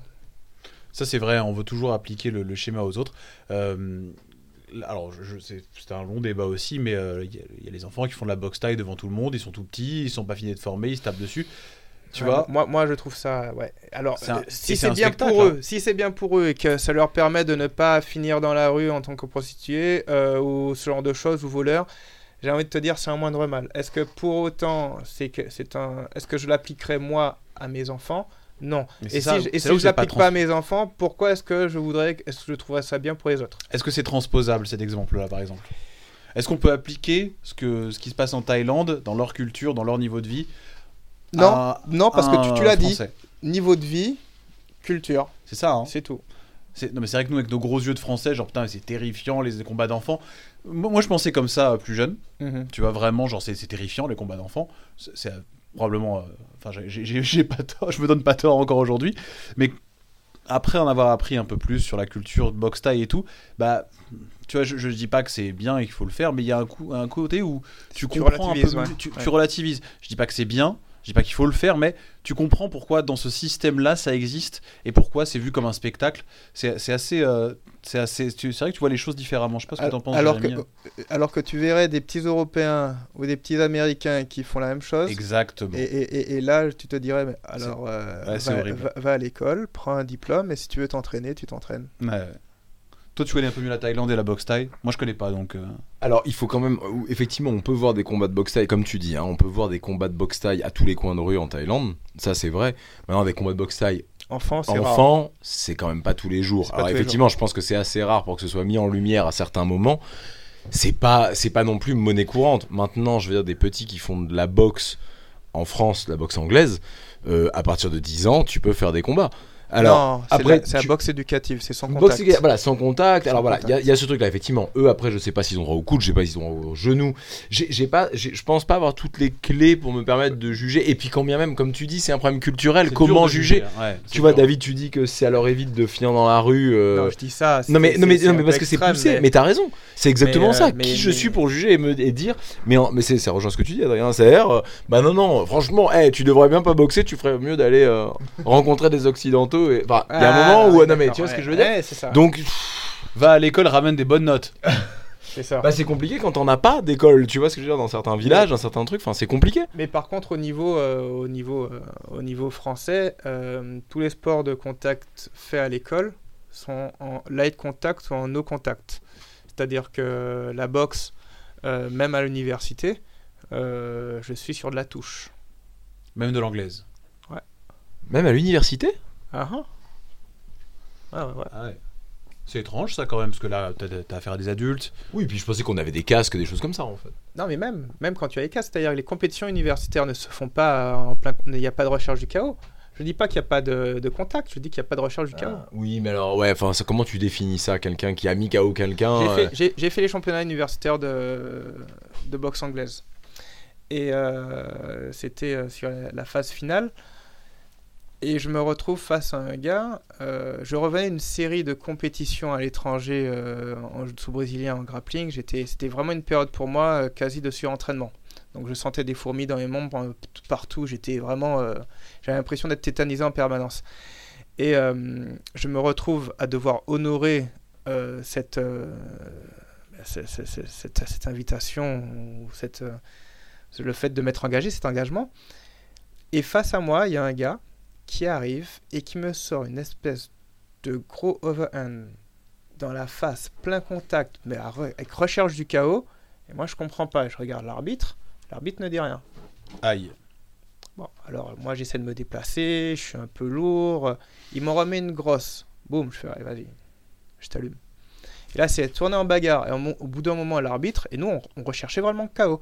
Et l'arbitre arrive et me fait à moi, euh, coup appuyé, euh, ça continue comme ça, je vais vous disqualifier. Pas de recherche du chaos. Ah oui, c'est compliqué là. Et bah oui, alors c'est moi qui me suis fait avoir. Parce qu'on boxait tous les deux aussi mal l'un que l'autre. Mais qu'on cherchait tous les deux à, à appuyer l'un que l'autre. Et, et c'est pas moi qui avais commencé. Ben, quoi qu'il en soit, c'est moi qui l'ai eu dans le baba. En même temps, on était à Marseille. Le gars était marseillais, l'arbitre était marseillais. Ça assurait celui qui passait ce tour-là une médaille. C'est Hmm. pas moi qui l'ai eu. Ça, on me le raconte très souvent, hein, que la boxe, c'est très, très, très. euh, Voilà, il y a beaucoup d'amitié, euh, que l'arbitrage en boxe, c'est très compliqué. Je me demande si c'est pas à Mike Tyson, à Mike Tyson que c'est arrivé ça justement parce qu'il boxait donc il faisait les championnats universitaires et il me semble que justement il s'est fait il s'est vu refuser le titre parce qu'il avait mis KO euh, Ah, c'est la, possible. le- le- la personne en face et c'est pour ça qu'il avait pas pu aller la première fois je crois au JO ou un JO? truc comme ça. Ouais, Il me parce semble que c'est lui. t'as pas le droit de Mais, mettre de il KO. disait- mais oui, mais le problème c'est que enfin lui il avait bah il avait il avait 13 ans je crois ou un truc comme ça 14 ans il était passé en truc universitaire. C'est recherche lui- contrôle. Mais oui, mais il, il- il écrit dans son livre, il disait mais comment j'aurais pu faire? Enfin, je veux dire, je, je l'ai- il, a, il dit, il dit, je l'ai même pas cogné. Ah ouais Et il s'est vu refuser les premiers JO Et à cause comme de ça. ça. Et le mec, il, a- le mec, il dit mais j'ai même pas cogné, tu vois. C'est dire le type est tombé quelque part, c'est pas sa faute si le mec en face a été trop faible, tu vois. Ça veut dire quoi par rechercher le chaos? Pas rechercher le chaos, ça veut dire ne pas appuyer. Bah, c'est compliqué hein, dans les Bah, sports. de- C'est ça, tu te bases quoi? Tu te bases sur l'expression du visage du mec non, qui mais veut taper pas, mais pas appuyer. Ah, tu, tu, tu, tu vois par rapport à l'amplitude et la vitesse et le, le, le, le place, le passement, le fait de placer, euh, de passer l'épaule d'une certaine façon et de revenir plus vite ou de chercher à pénétrer Hmm. profondément euh, la face de ton adversaire. Tu, tu vois quand c'est appuyé. Tu vois quand tu cherches à. Et je dis pas que. ah, et bon, en boxe, on dit que c'est la vitesse qui tue. Donc, euh, vraiment, la bonne. Regardez Cyril Diabaté. Pour revenir à lui. Regardez les combats qu'il fait. Qu'il a fait à l'UFC. Regardez le ratio qu'il avait. Et à chaque fois qu'il met des KO, vous n'avez pas l'impression qu'il appuie. Hmm. Pour... Parce qu'il est précis Ah ouais. et rapide. Et ça, ça touche au bon endroit, c'est relâché, c'est boum, c'est propre, c'est net. Regardez euh, Francis Ngannou euh, ce week-end. Ouais. Polémique. Les gens qui disent, il y a... bon, moi je fais partie de ceux qui pensent que l'autre, il s'est pris un coup, un uppercut, qu'il a sonné, que c'était pas, un- il n'était pas KO, qu'il était down, mais qu'à un moment donné, ses jambes lâchent parce que ses jambes lâchent Hmm. le poids du corps et la position alors qu'il était en déplacement, là, il y a son genou qui fait crack et qu'il tombe, qu'il a mal et que derrière l'autre il, l'a- il, il- il le Bah tabasse. ouais, mais il l'a mis KO, hein, ça s'appelle un KO. Ça s'appelle un chaos technique. Alors, euh, euh, euh, euh, Velasquez raconte, qu'il avait mal depuis le début, dès que ça a démarré.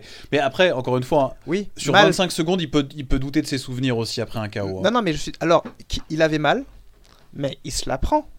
Il se, il se prend l'hypercute. Oui, et après, ça fait vloup, et là, il tombe. Ouais, ouais. Non, non, puis peut-être qu'il a jamais eu mal et qu'il croit avoir eu mal parce qu'il Oui. s'est pris un KO, que ça a duré 30 secondes. Mais, mais C'est dur, hein, ça, la, la mémoire dur. après Et, un KO. et, hein. et, et, euh, et- et- et moi, je suis fan de, de Ken Velasquez, de son, du, du style qu'il avait. Mais le problème, c'est que c'est un sport euh, sans pitié. C'est clair. Et si tu montes et que tu te sens pas bien et que tu te fais défoncer en, en 30 secondes, Ouais, faut rien dire derrière. ça restera dans. Tout ce, que- tout ce qu'on verra, c'est que, un, tu t'es fait taper, et deux, tu as cherché des excuses. Ouais, exactement, il vaut mieux rien dire derrière, dire euh, bah sans forcément dire qu'il a été plus fort, mais rien dire, en, dire deux- ok. en 2015, au, au- je fais les, les mondes Nogi. Et comme j'avais gagné les, les Europes Nogi en Master 2 euh, avec euh, assez de facilité contre un gars qui avait fait euh, troisième et deuxième au monde, Nogi, je me dis, bon, je suis bien, je vais aller en Master 1. Parce que Master 1, c'est... c'est ça a plus de classe que Master 2. Le matin de la compétition, je pouvais pas ouvrir un pot de confiture tellement je me sentais pas bien. T'étais stressé ou Non, j'étais simplement dans une phase où j'étais hyper fatigué. D'accord. Et je me dis, j'y suis, il faut que j'y aille. Mais je peux te dire un truc, hein, le matin, mon envie c'était d'aller faire un cinéma et de rester sous la couette. Mais c'est ce que j'aurais dû faire. Je me suis fait défoncer un truc de fou. Je dis pas que j'aurais battu le gars. Je dis juste que peut-être que j'aurais pu tenir différemment. Mais euh, va dire ça aux gens, on s'en fout. C'est vrai, on s'en fout. Hein. Les excuses, allé, t'as fait ton truc, peut-être que le gars en face de toi il était dans le même état. Quoi qu'il en soit, c'est toi qui as perdu ou c'est toi qui as gagné. Ouais. Et le problème, c'est ça. C'est mais, mais, mais par contre, et ça pour euh, sur le ce que la, la, la- la façon dont, dont certaines personnes ont de voir euh, les, euh, les combattants. Un jour, tu es un dieu parce que tu as gagné. Le lendemain, tu es une sous-merde parce que tu as perdu. Eh ben, ni la, ni la première assertion ni la deuxième ne sont vraies. Tu es ni un dieu ni une merde. Tu fais ton truc, tu gagnes, tu perds. C'est dur, hein, c'est vrai que c'est un milieu. c'est- C'est sans pitié. C'est un milieu très très très. C'est sans pitié. Parce qu'il y a même aussi des gens qui, même en gagnant, comme ils n'ont pas gagné de la bonne manière, On va te descendre, on va te dire, que, tu- on va te dire que tu es une merde. C'est, euh, bon, mais de toute façon, mais ça rejoint, ça rejoint, euh, ça rejoint aussi la fame, quoi, le fait d'être connu, c'est savoir, c'est s'exposer. Sauf qu'en plus, il y a le côté, euh, il y a la partie, euh, on va dire, euh, la mauvaise partie du côté, enfin le, le mauvais côté viril, c'est-à-dire Ouais, qu'on ouais. met en avant son espèce, soit sa masculinité, soit sa violence, son Mhm. ego, ces choses comme ça. Mais, euh, mais c'est le même principe pour une star de cinéma ou des choses comme ça. Je veux dire, il suffit qu'elle elle fasse un mauvais rôle et on va la descendre et tout ça machin. C'est accepté. Ce que je veux dire, c'est que faire un sport comme ça, euh, rentrer dans un business comme ça, c'est aussi accepter ça. Alors nous, dans le jiu-jitsu brésilien, c'est quand même un peu plus, euh, c'est quand même un peu plus niche, on va pas se mentir. Ouais. Mais être à un niveau comme le tien, où euh, on- là en ce moment, on parle beaucoup de Gordon Ryan. je- C'est-à-dire que je Ah, vois pas. fort. En fait, je vois pas comment on peut euh, descendre Gordon Ryan. Je, en, en réalité, le mec vient, gagne tout, il dit je vais tout gagner, Mhm. je, il le fait. où est le problème? Mais et pourtant, il y a des détracteurs, il y a des gens qui euh, disent que c'est pas vrai, que c'est un, c'est un, il a rien à faire là, que gagne pas voleur. vraiment. euh, Comment? C'est ça les arguments? Mais mais mais il y en a pas, mais il y en a pas d'autres Y parce que c'est y pas vrai. Il n'y a pas d'argument. Il n'y a pas donc, de donc voilà, argument. et quelque part, bah, Gordon Ryan, il le dit. Alors lui, il l'assume encore plus avec son truc de couronne et blablabla. Mais, mais il assume en disant, bah non, mais c'est vrai que si je, je, je veux être vu, si je veux, bah il faut accepter ça aussi, quoi. Ouais. C'est- très violent, c'est hyper dur. Quand, quand il dit qu'il n'y a pas de respect dans le milieu et que ça n'est que des personnes fortes qui prennent ce qu'ils ont à prendre parce qu'ils peuvent prendre ce qu'elles veulent prendre, eh ben, il, il- il n'est pas très éloigné de la réalité. Je pense même qu'il a franchement raison. et- et- et c'est très facile pour des euh, mâles alpha, des mâles dominants, entre guillemets, par rapport à notre discipline qui est quand même euh, dominée par, euh, par les hommes, de faire semblant d'être humble et d'être cool parce qu'on a tapé la gueule de tout le monde et que de toute façon tout le monde nous, nous regarde comme si on était. euh, voilà. Et, c'est très. Mais, mais c'est pas ça être cool. C'est pas ça être poli. C'est pas ça être respectueux. C'est-à-dire que tu, tu dois pouvoir te comporter de la même façon lorsque quelqu'un t'agresse que cette personne, tu sois sûr de la défoncer ou, ou de perdre. Et c'est ça le vrai courage. Et, et- François, il- François Laurent, donc, euh, il dit souvent pour rigoler, c'est un milieu de, de, de, de, de lâche ou de maso. J'aime beaucoup. Ah oui, mais c'est vrai. C'est un milieu de lâche ou de maso. Et, et les gens qui pensent le contraire... En fait, quelle est la plus belle victoire? C'est la victoire de rang. La victoire de c'est de te dire que cette personne-là, on est plus ou moins au même niveau, savoir qui est-ce qui va arriver à se dépasser pour gagner. Parce que tu as des gens, tu es sûr que tu vas les battre. Oui, donc c'est pas, c'est pas que c'est pas une victoire, mais c'est C'est- bon. Alors, alors ça, ça, ça peut, ça, peut, ça peut motiver l'autre à, à se dépasser. Mais peut-être que si la personne se motive à se dépasser, c'est qu'elle n'était pas véritablement à son, son réel niveau. Mais tu, tu as, tu as des gens, euh, tu, tu combats 10 fois contre eux, euh, c'est c'est- c'est- c'est 5-5, c'est 6-4, c'est- tu vois, il y y a un véritable enjeu. La vraie victoire, elle est là pour la, toi. la- la vraie victoire, elle est là. Donc Gordon Ryan doit recombattre Peña, quoi. Ah, très clairement. Oui, ça, ça, ça, ça- moi je pense que Gordon Ryan, c'est c'est un, c'est un phénomène, mais qui, qui s'appuie sur le travail. Il travaille beaucoup. Qu'on vienne pas me dire qu'il est dopé à mort parce que tous les autres ils sont dopés. Oui. Tous les autres. 90%. Ça, C'est un vrai sujet, ça. Là, tu le dis comme si, ouais, mais c'est quand même quelque chose. Alors, on va pas dire tabou, parce que nous, en plus. FM, c'est pas comme si on dénonçait tout ça, mais c'est pas quelque chose qui sort quand même très fréquemment de dire non. Dans les sports de combat, non, à haut niveau, nos- nos si t'avances, c'est que. Non, mais nos disciplines à nous, nos disciplines à nous, il n'y a pas de contrôle réel. Et après, tu peux savoir quel type de contrôle c'est. C'est les gars, ils sont, ils sont chargés. Quand j'ai gagné, j'ai gagné les Accor Games à, à Pékin de donc de, de grappling. C'est les Jeux mondiaux où en fait on prenait les huit premiers, les huit premiers, enfin les huit vainqueurs, enfin les huit premiers oula, les huit premiers des championnats du monde. Et puis il fallait, euh, ils s'affrontaient et en fait c'est entre guillemets comme les Jeux olympiques des sports non olympiques. Même si bon, il y avait quand même la lutte, mais bon. Hmm. Et euh, là, je gagne ma catégorie. Je suis super content. En plus, le, public chinois était hyper euh, réactif. Donc, franchement, c'était vraiment super cool. Et comme j'étais en terrain complètement inconnu, tu vis le truc à fond. Il y, a deux types, ils viennent, ils me font Bon, monsieur, venez. J'ai passé toute ma joie à essayer de, de, post-compétition, à essayer de pisser dans un truc qui venait pas et j'y arrivais pas parce qu'il y a des gens qui te regardent là comme ça. Et, euh, je que resté- à pisser? J'arrivais plus à pisser. J'ai attendu une heure et demie pour y arriver. J'ai bu, j'ai bu, j'ai bu, j'ai bu, j'ai bu. La première fois, il n'y avait pas assez. La deuxième fois, c'était bon, mais il y avait une heure et demie qui était passée et j'étais là avec d'autres. Et attends, t'avais même pas un test sanguin? Exactement, c'est ce que je voulais te Ouais, dire. voilà, il n'y avait, pas de test, il y avait pas de test sanguin. De Grosse test blague. sanguin. Sachant que on recherche certaines choses, même dans les tests sanguins, on recherche certaines choses. Bon, là, au, au niveau, euh, au niveau euh, financier auquel sont les, les grappleurs, les jutsuka, euh, bon, les... c'est facile de trouver les, les molécules. Et si tu veux vraiment les trouver, tu les trouves. Mais euh, en euh, tu as uniquement les vainqueurs adultes ceinture noire qui sont euh, testés. C'est pour ça que Pena d'ailleurs s'était fait sauter euh, contre euh, Galvan en 2016. Et Galvan de dire c'est inadmissible, il est dopé, Quel le titre doit me revenir. Et le titre lui est revenu. Ouais, ouais, ok, super. Et je ne peux rien dire. Il est plus fort que moi.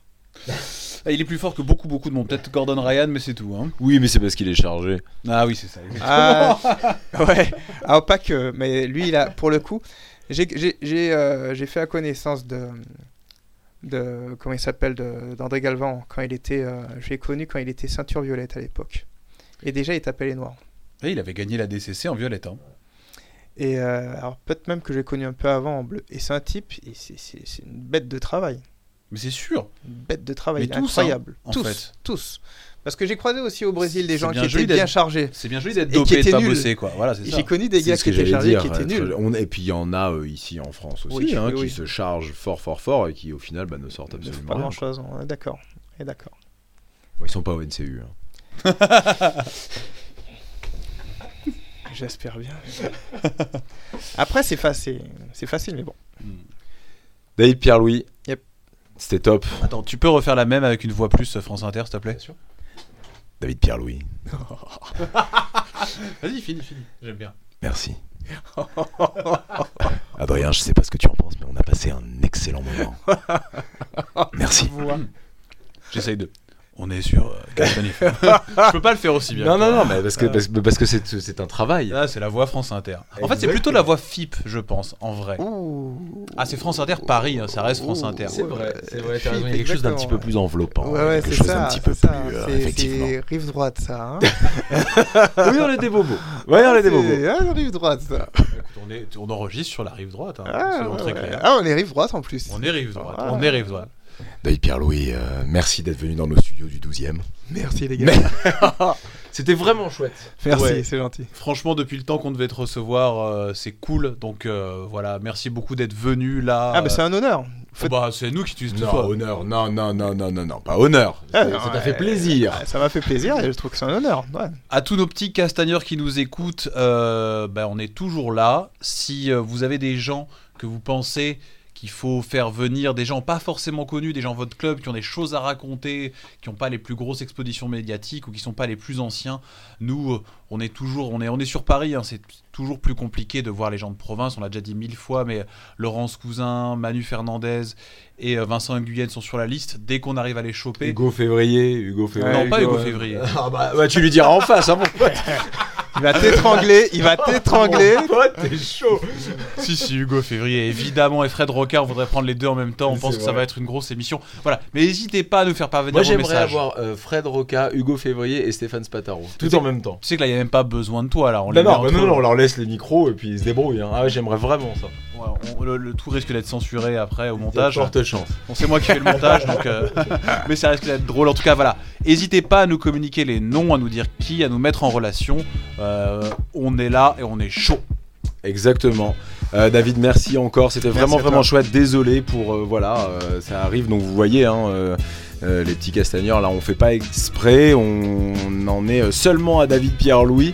Euh, Il y en a plein d'autres encore à, à voir. Donc euh, n'hésitez pas. Dites-nous qui vous voulez et on essaiera d'y répondre. Merci à tous. Merci Jérémy. Merci David. À la prochaine. Salut, Merci, salut. Merci Adri, mon pote Adri de Castagne FM.